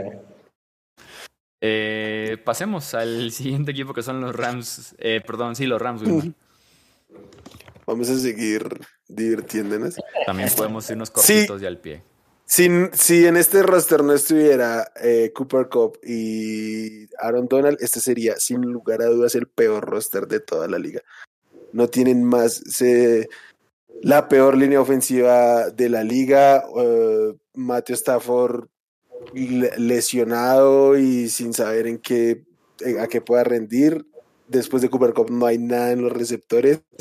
Eh, no tienen tight end, tienen a Tyler Higby que básicamente le da la bola y se tira al suelo. En la defensiva están para llorar por todo, por donde lo vean. Esto es un desastre. Para mí esto apunta a, a Sean McVay retirándose y tomándose un año sabático a Sean Payton y dejándoles el, tierrero ahí. Sí, completamente. Tiene pésima pinta. Me encantó lo que platicaba esta Kelly Stafford, la esposa de Matthew Stafford, tiene su podcast. Decía que literalmente Matthew Stafford no conectaba con los nuevos jóvenes del equipo, que es el 80% del roster drafteado por ellos decía al punto de que ha considerado imprimir fotografías con su cara y su nombre para saber los nombres de tantos jugadores nuevos y de alguna forma tan irrelevante que está el asunto en Los Ángeles. Sí, no, están para llorar, o sea, no lo pudiste decir mejor. O sea, lo, estoy revisando ahorita, o sea, más, más detalladamente. Es un desastre. Wow, o sea, wow. Cooper Cup Aaron Donald, lo demás, basura. Pero basura, o sea, buena onda, no veo a un solo jugador. O Matthew Stafford de un poquito. Y que los mismos Rams intentaron cambiar a Stafford este offseason y no pudieron, ¿no? Tanto por tema de lesiones como tenía por ahí un bono, que es lo que estoy buscando ahorita. Tenía un bono como de 50 millones, una cosa así que cobró el tercer día del nuevo año y por eso no lo pudieron cambiar básicamente. Pero también Rams intentó decir ya ni siquiera quiero Stafford, ¿no? Ya, ya está, de él me puedo deshacer y no, no lo lograron. No, no vería tan, tan distante a Sean McVay este, pidiendo su salida, porque no creo que los Rams se quieran deshacer de él, pidiendo su salida y los Chargers haciendo un trade por él si a este, si a Brandon Staley nomás no da el ancho. Una duda rápida. Si a Cardinals le quita su mejor defensivo y ofensivo, que son Buda y Marquise Brown, y a Rams su mejor ofensivo y defensivo, eh, Cooper Cup y Aaron Donald, ¿qué roster se quedan? Entiendo el punto. Entiendo el punto de tu pregunta. La respuesta es me quedo con el de Cardinals probablemente. Pero hablamos de que Cooper Cup y Aaron Donald son top 3 de su posición, mientras que Buda Baker y Marquis y Brown son top 35 de su posición. Aaron Donald es top 3 de la liga, güey. y aparte de ellos, o sea, a pesar de todo lo que estabas diciendo, que coincido obviamente con ustedes, creo que tiene una ligera ventaja, bueno, una ligera oportunidad más bien, de colarse, o no, no colarse, pero de ganar algunos partidos por Sean McVay, ¿no? O sea, o sea de él al staff de Cardinals, pues hay una diferencia abismal. Y obviamente la conferencia, ¿no? Sigue siendo la cantaleta. Es tan débil, pero tan débil, que los Rams pueden acabar siendo un equipo horrible con 6, 7 victorias sin ningún problema. Sí, pero es, y aparte el staff es bueno, ¿eh? con Mike LaFleur y con Raheem Morris, pero es criminal lo que hay de talento en los Rams. Sean McVay va a ser el head coach de los Chargers el año que viene. Ojo. El 17, el 17 de marzo se le activó 57 millones de bono a, a Matthew Stafford, es el dato. Ese fue el número que, que no permitió que los Rams cambiaran a Stafford, porque ningún equipo se iba a comer eso, ¿verdad? Y Stafford no quiso ceder ni un centavo. Eh, ahora sí, dos equipos y tenía, para cerrar. Dime. Además de ese, tenía un bono de 26 millones que no lo cobró por estar lesionado. Uf. Empático. No, y aparte el tipo es incortable incambiable como en tres años. La tienen bien difícil por haber extendido su contrato viniendo del Super Bowl. Todo lo que pasa en caliente, chicos, no lo hagan. Aplica para todo. Pero como dices, valió la pena. Todo lo que hicieron, se llevaron su anillo, lo ganaron en Los Ángeles, en su casa, valió la pena. Están en la misma posición de los Cardinals, pero con un anillo. Sí. Y por lo menos en la batalla de Los Ángeles, pues sí dieron como ese estirón Claro. Contra los Chargers. Eh, Pete, habla de los, de los Niners. Que tampoco tienen anillo. Eso sí. Interesantes son los Niners, Brock Purdy. Eh... para, mí, para mí es comprobación, ¿no? O sea, ya es Super Bowl, o sea, es Super Bowl o nada, ¿no? O sea, no, no cambió mucho ni para bien ni para mal. Lo único que esperaría es obviamente estabilidad en la posición de coreback, que obviamente debe ayudar muchísimo. No creo yo que Brock Purdy sea un, coreback con un techo altísimo, pero no necesita hacerlo, ¿no? O sea, eh, eh, literal para mí San Francisco este año es Super Bowl y ya, o sea, ahí se acaba la conversación, ya eh, la, la conferencia se debilitó todavía más, ¿no? La división todavía más, ¿no? Se fue Jalen Ramsey, se fueron algunos jugadores de Cardinals, ¿no? No está J.J. Watt, no está Kyler, ¿no? Eh, que te podían hacer esos partidos un poco complicados. La conferencia bajó su nivel. Pues es Super Bowl, ya, ya, ya no hay otra para Kyler. Fíjate que, que no comparto eso porque su core principal no es de jugadores tan veteranos. O sea, si te das cuenta, realmente quién, o sea, qué, qué jugadores es, grande. O sea, Trent Williams. Mm, no, McCaffrey no, no, pero yo no digo que se cierre su ventana, o sea, como que ya todo lo que necesitamos de una evolución defensiva, ofensiva, ya pasó, ya compite, ¿no? O sea, ya, o sea, ya todos los, los boxes ya los, ya los checan, ¿no? eso es a lo que me refiero. O sea, ya tienen todo, literal, ya es Super Bowl o nada. Creo yo solamente hablaríamos de cerrarla por el tema de los contratos, ¿no? Nick Bosa, que sigue al momento que grabamos esto pendiente de reportar porque no tiene ese nuevo contrato. Está Brandon Ayuk, que tiene pinta de otro temporadón como el que tuve la temporada pasada, que también quiere su nuevo contrato. Será más bien como tema de contratos, creo yo, principalmente. Pero yo estoy de acuerdo en que este equipo, demostrando a Brock Purdy que está sano, que es lo que demostró en Training Camp y pretemporada, un regreso está milagroso de una lesión tan fuerte que de lo que requirió de rehabilitación, meses inactivo y demás, creo yo que sí deberíamos poner etiqueta de Super Bowl or Boss para San Francisco.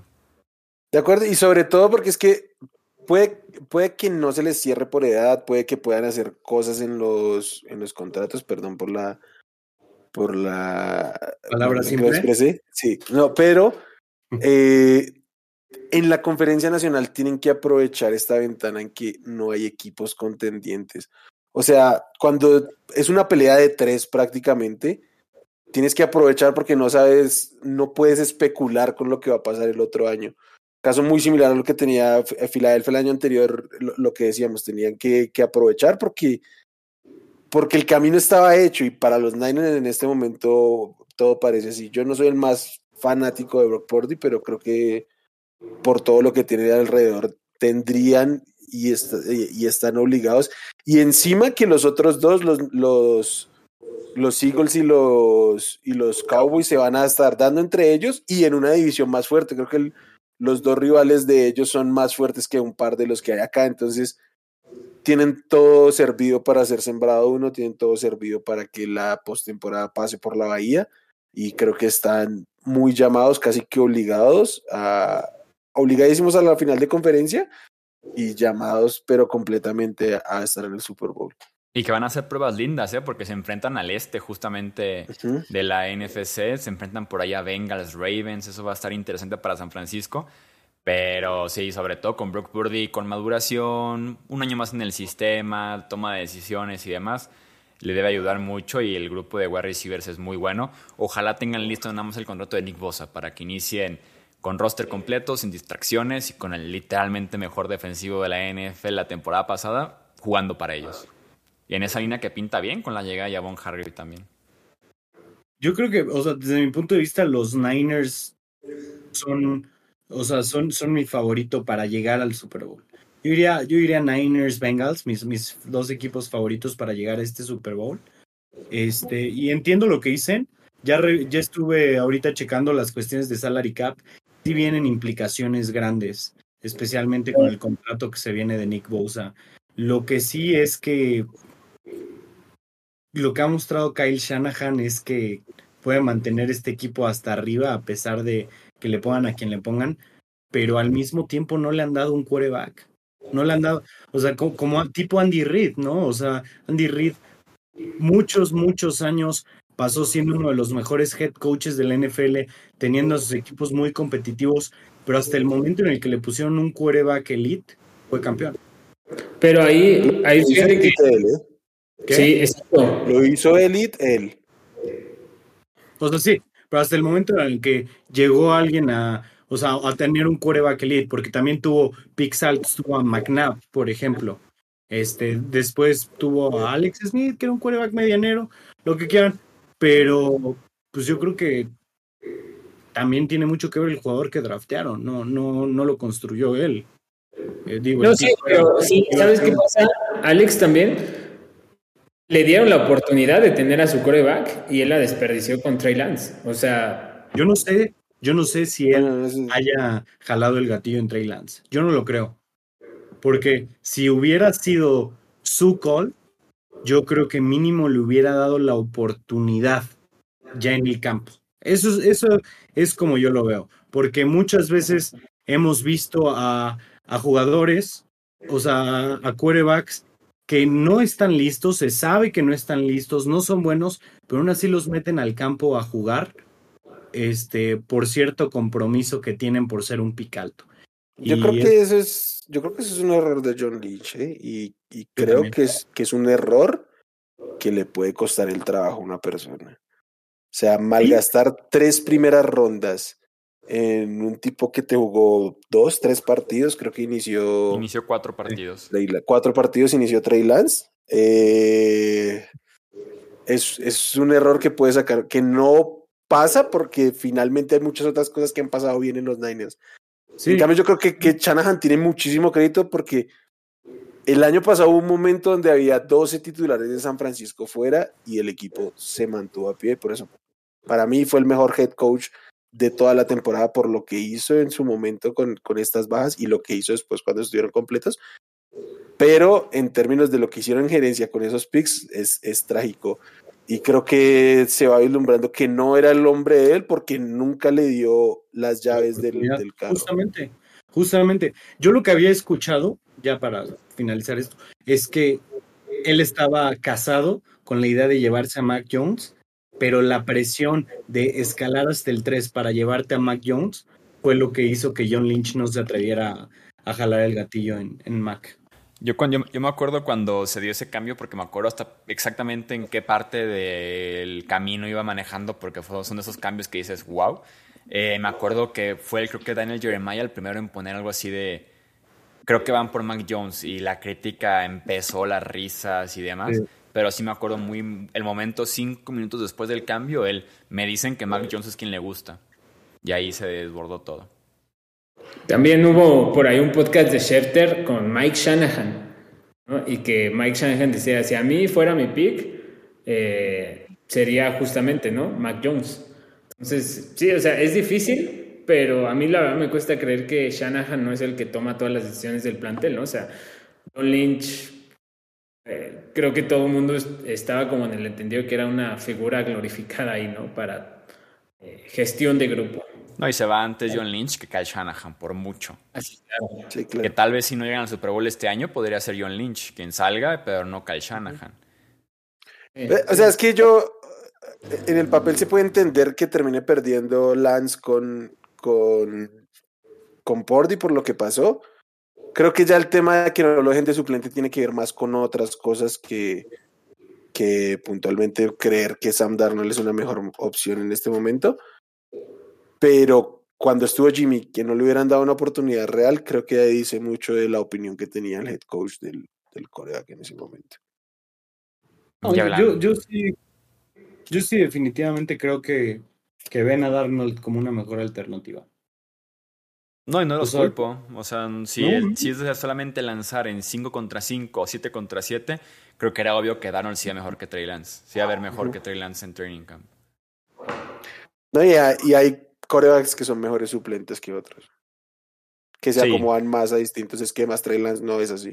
Sí, y para ser suplente de un tipo tan específico como Brock Purdy, pues te compras a Darnold en lugar de a Trey Lance. Estoy, estoy de acuerdo. Sí, pero lo, lo hablamos el otro día en, eh, en, por WhatsApp. Es probablemente el peor pick en la historia del draft. Eh, refiriéndonos a todo lo que utilizaron. Yo, yo diría, exacto, el peor movimiento completo. Yo lo catalogo como el peor cambio en la historia del NFL Draft. ¿Y peor pick? El peor pick creo que sí está en la conversación, porque la inversión, si tomamos en cuenta la inversión que un que fueron tres primeras rondas podría ser el equivalente a, una, a un primer pick global, como lo fue, por ejemplo, un Jamar Russell con los Raiders, que jugó hasta poquito más. Igual de desastroso el asunto al final de cuentas, pero jugó hasta un poco más. Creo que sí podría ser catalogado el peor cambio y el peor pick Ahí con el de Rick Williams, no sé. Sí, o sea, top, top 5 sin duda, ¿no? O sea, y creo que ya queda el punto de justo lo que decía Will, ¿no? ¿Qué, qué crédito de Shanahan, ¿no?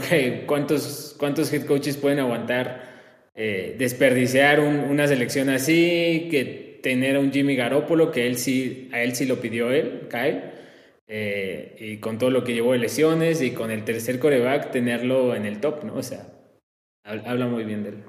Y que también Jimmy fue una segunda ronda, si mal no recuerdo, ¿no? Por cuatro partidos y ya después lo extienden. Sí, correcto. Mucha inversión para terminar quedándose con el que tal vez menos pensarías que es Brock Purdy, ¿no? Que fue la última selección de su respectivo draft. Pero Garoppolo mínimo, mínimo les cumplió, fue titular varios años, llegó al Super Bowl. Sí. El pick de Garoppolo, usar una segunda ronda por un quarterback que mantienes cuatro o cinco años como titular y te lleva al Super Bowl, cualquier, cualquier equipo haría eso. Conocieron sus limitaciones en el peor escenario posible, en el peor momento posible, pero lo conocieron. Pero de todos modos, o sea, no es un mal pick una segunda ronda por ah, no, no, no, no, no, fue buenísimo, ¿no? Garoppolo cumplió a diestra y siniestra, creo yo, en San Francisco para lo que se le pidió y para lo que tiene el de limitaciones. Sí, sí, sí, no, sin duda alguna. Eh, cerremos el oeste de la NFC con los Seahawks, Romo. Los Seahawks me gustan bastante este año. Después de, después de ver el repunte que tuvieron bajo el grandioso, glorioso head coach que es Pete Carroll, creo que están en, un, en, una muy buena posición. Eh, Gino Smith, obviamente, es, es como Dak Prescott en Cowboys. No, no me refiero tanto al nivel, sino que creo que esa es la mayor limitante que tienen. Y Geno Smith es bueno, es un muy buen quarterback, Pero le hace falta. ¿eh? Muy buen coreback. Lo fue el año pasado. Fue un muy buen coreback el año pasado. La primera mitad de la temporada. Y bueno, eh, y, bueno en la segunda mitad. Entonces dejémoslo en, bastante bueno. Entonces, un, un, un quarterback bueno para que Wilmar no se, no se enoje, con un cuerpo de receptores elite, podría decir. DK Metcalf, Tyler Lockett, Smith Nikva, con un, running, con un running back que explotaba en cada partido desde el momento en el que fue titular, y una línea ofensiva decente. A la defensiva, que es la, la especialidad de Pete Carroll, tiene ya sus piezas clave este año. Le hace, le hace falta. Le hace falta un poco más, sí, pero ya tener. Ya, ya tiene los jugadores que causan impacto inmediato, ya tiene los, ¿cómo se llama? Los jugadores que son eh, no de depth, o sea, que son titulares, pero que no, no son muy rimbombantes, pero que de todos modos hacen su trabajo. Tariq Woolen, por ejemplo, en Ugosu es otro, y se trajeron de vuelta al corazón de ese equipo que era Bobby Wagner. Ranqueo número uno, por cierto, como el mejor linebacker del año pasado. Demostró que todavía tenía bastante por jugar. Los Seahawks están por muy buen camino. Eh, tendría que revisar su calendario para hacer una, un, un guess más justo. Pero por la conferencia en la que están, por la división en la que están, no me sorprendería verlos ganando 11 partidos este año. Podría verlo, podría verlo con los Seahawks. Creo que Gino Smith dependió mucho del nivel de su línea ofensiva la temporada anterior. Veremos cómo está jugando este año, sobre todo los tackles de segunda temporada, que son Charles Cross y Abraham Lucas, que fueron como los que empezaron muy bien junto a Gino y que después vinieron a menos de la mano también justamente de, su coreback. Y quisiera ver qué tanto impacto tienen los novatos. Creo que uno esperaría bastante tanto de Von Witherspoon como Jackson Smith en Jigba, pero han batallado con lesiones durante todo el off-season. Smith en Jigba, fractura en la muñeca, viene justamente de regreso.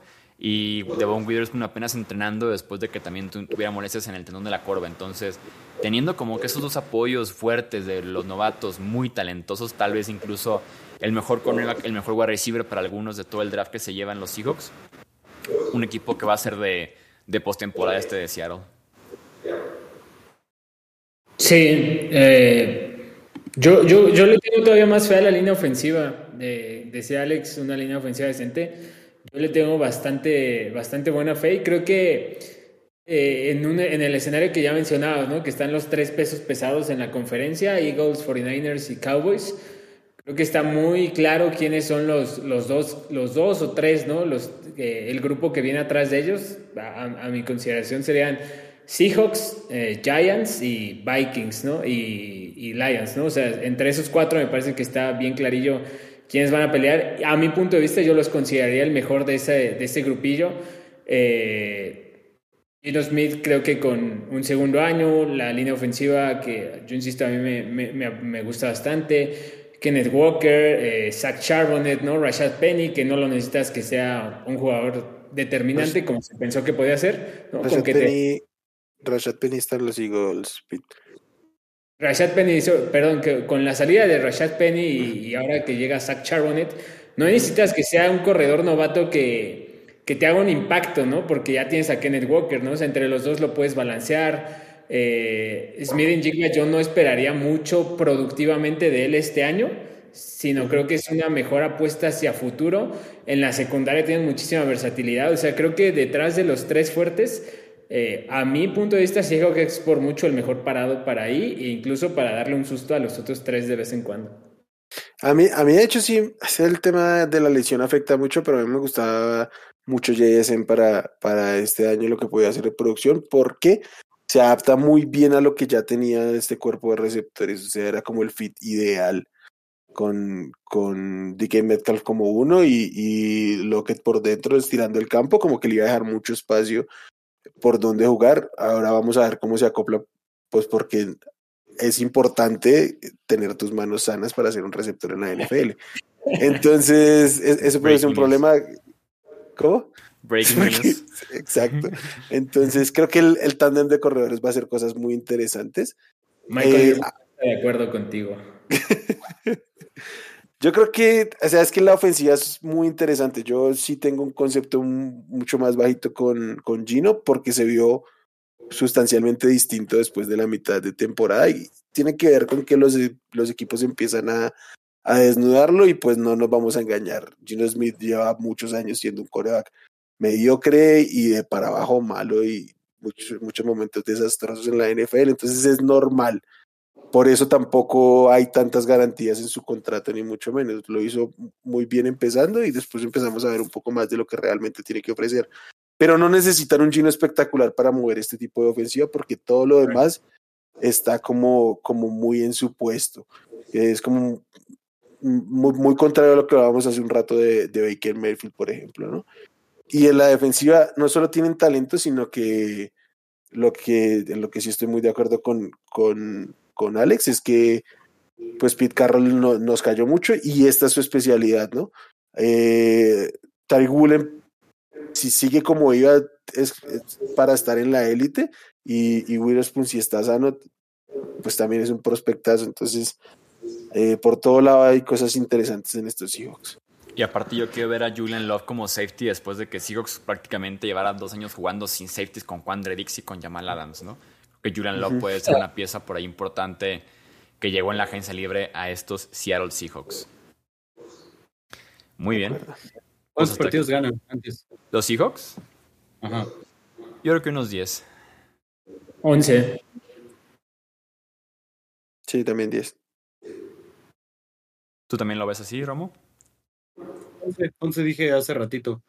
Este. Ya checando un poco más su calendario, sí. Sí, yo creo que sí confirmo los 11 partidos que, creo pues en esa división, los dos de Cardinals son ya dados. Uno de Rams, seguramente, ¿no? Uno de 49ers que le puedan arrebatar. Sí.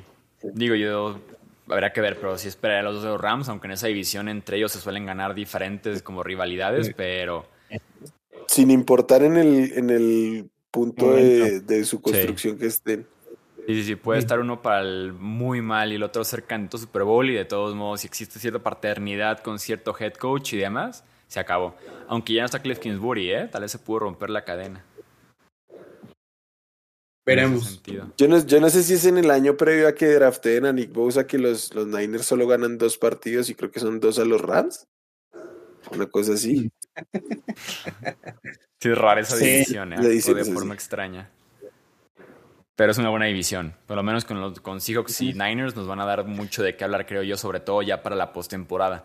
Vamos a dejar entonces hasta aquí este previo de lo que fue la conferencia nacional. Recuerden comentarnos en redes sociales, en YouTube, donde quieran comunicarse con nosotros, sus predicciones, comentarios que tengan sobre esta división, perdón, sobre esta conferencia en general. A nombre de Alejandro Romo, de Wilmer Chávez, de Pete Domínguez, yo soy Jesús Sánchez, estos Hablemos de Fútbol. Hasta la próxima. Gracias por escuchar el podcast de Hablemos de Fútbol. Para más, no olvides seguirnos en redes sociales y visitar hablemosdefutbol.com.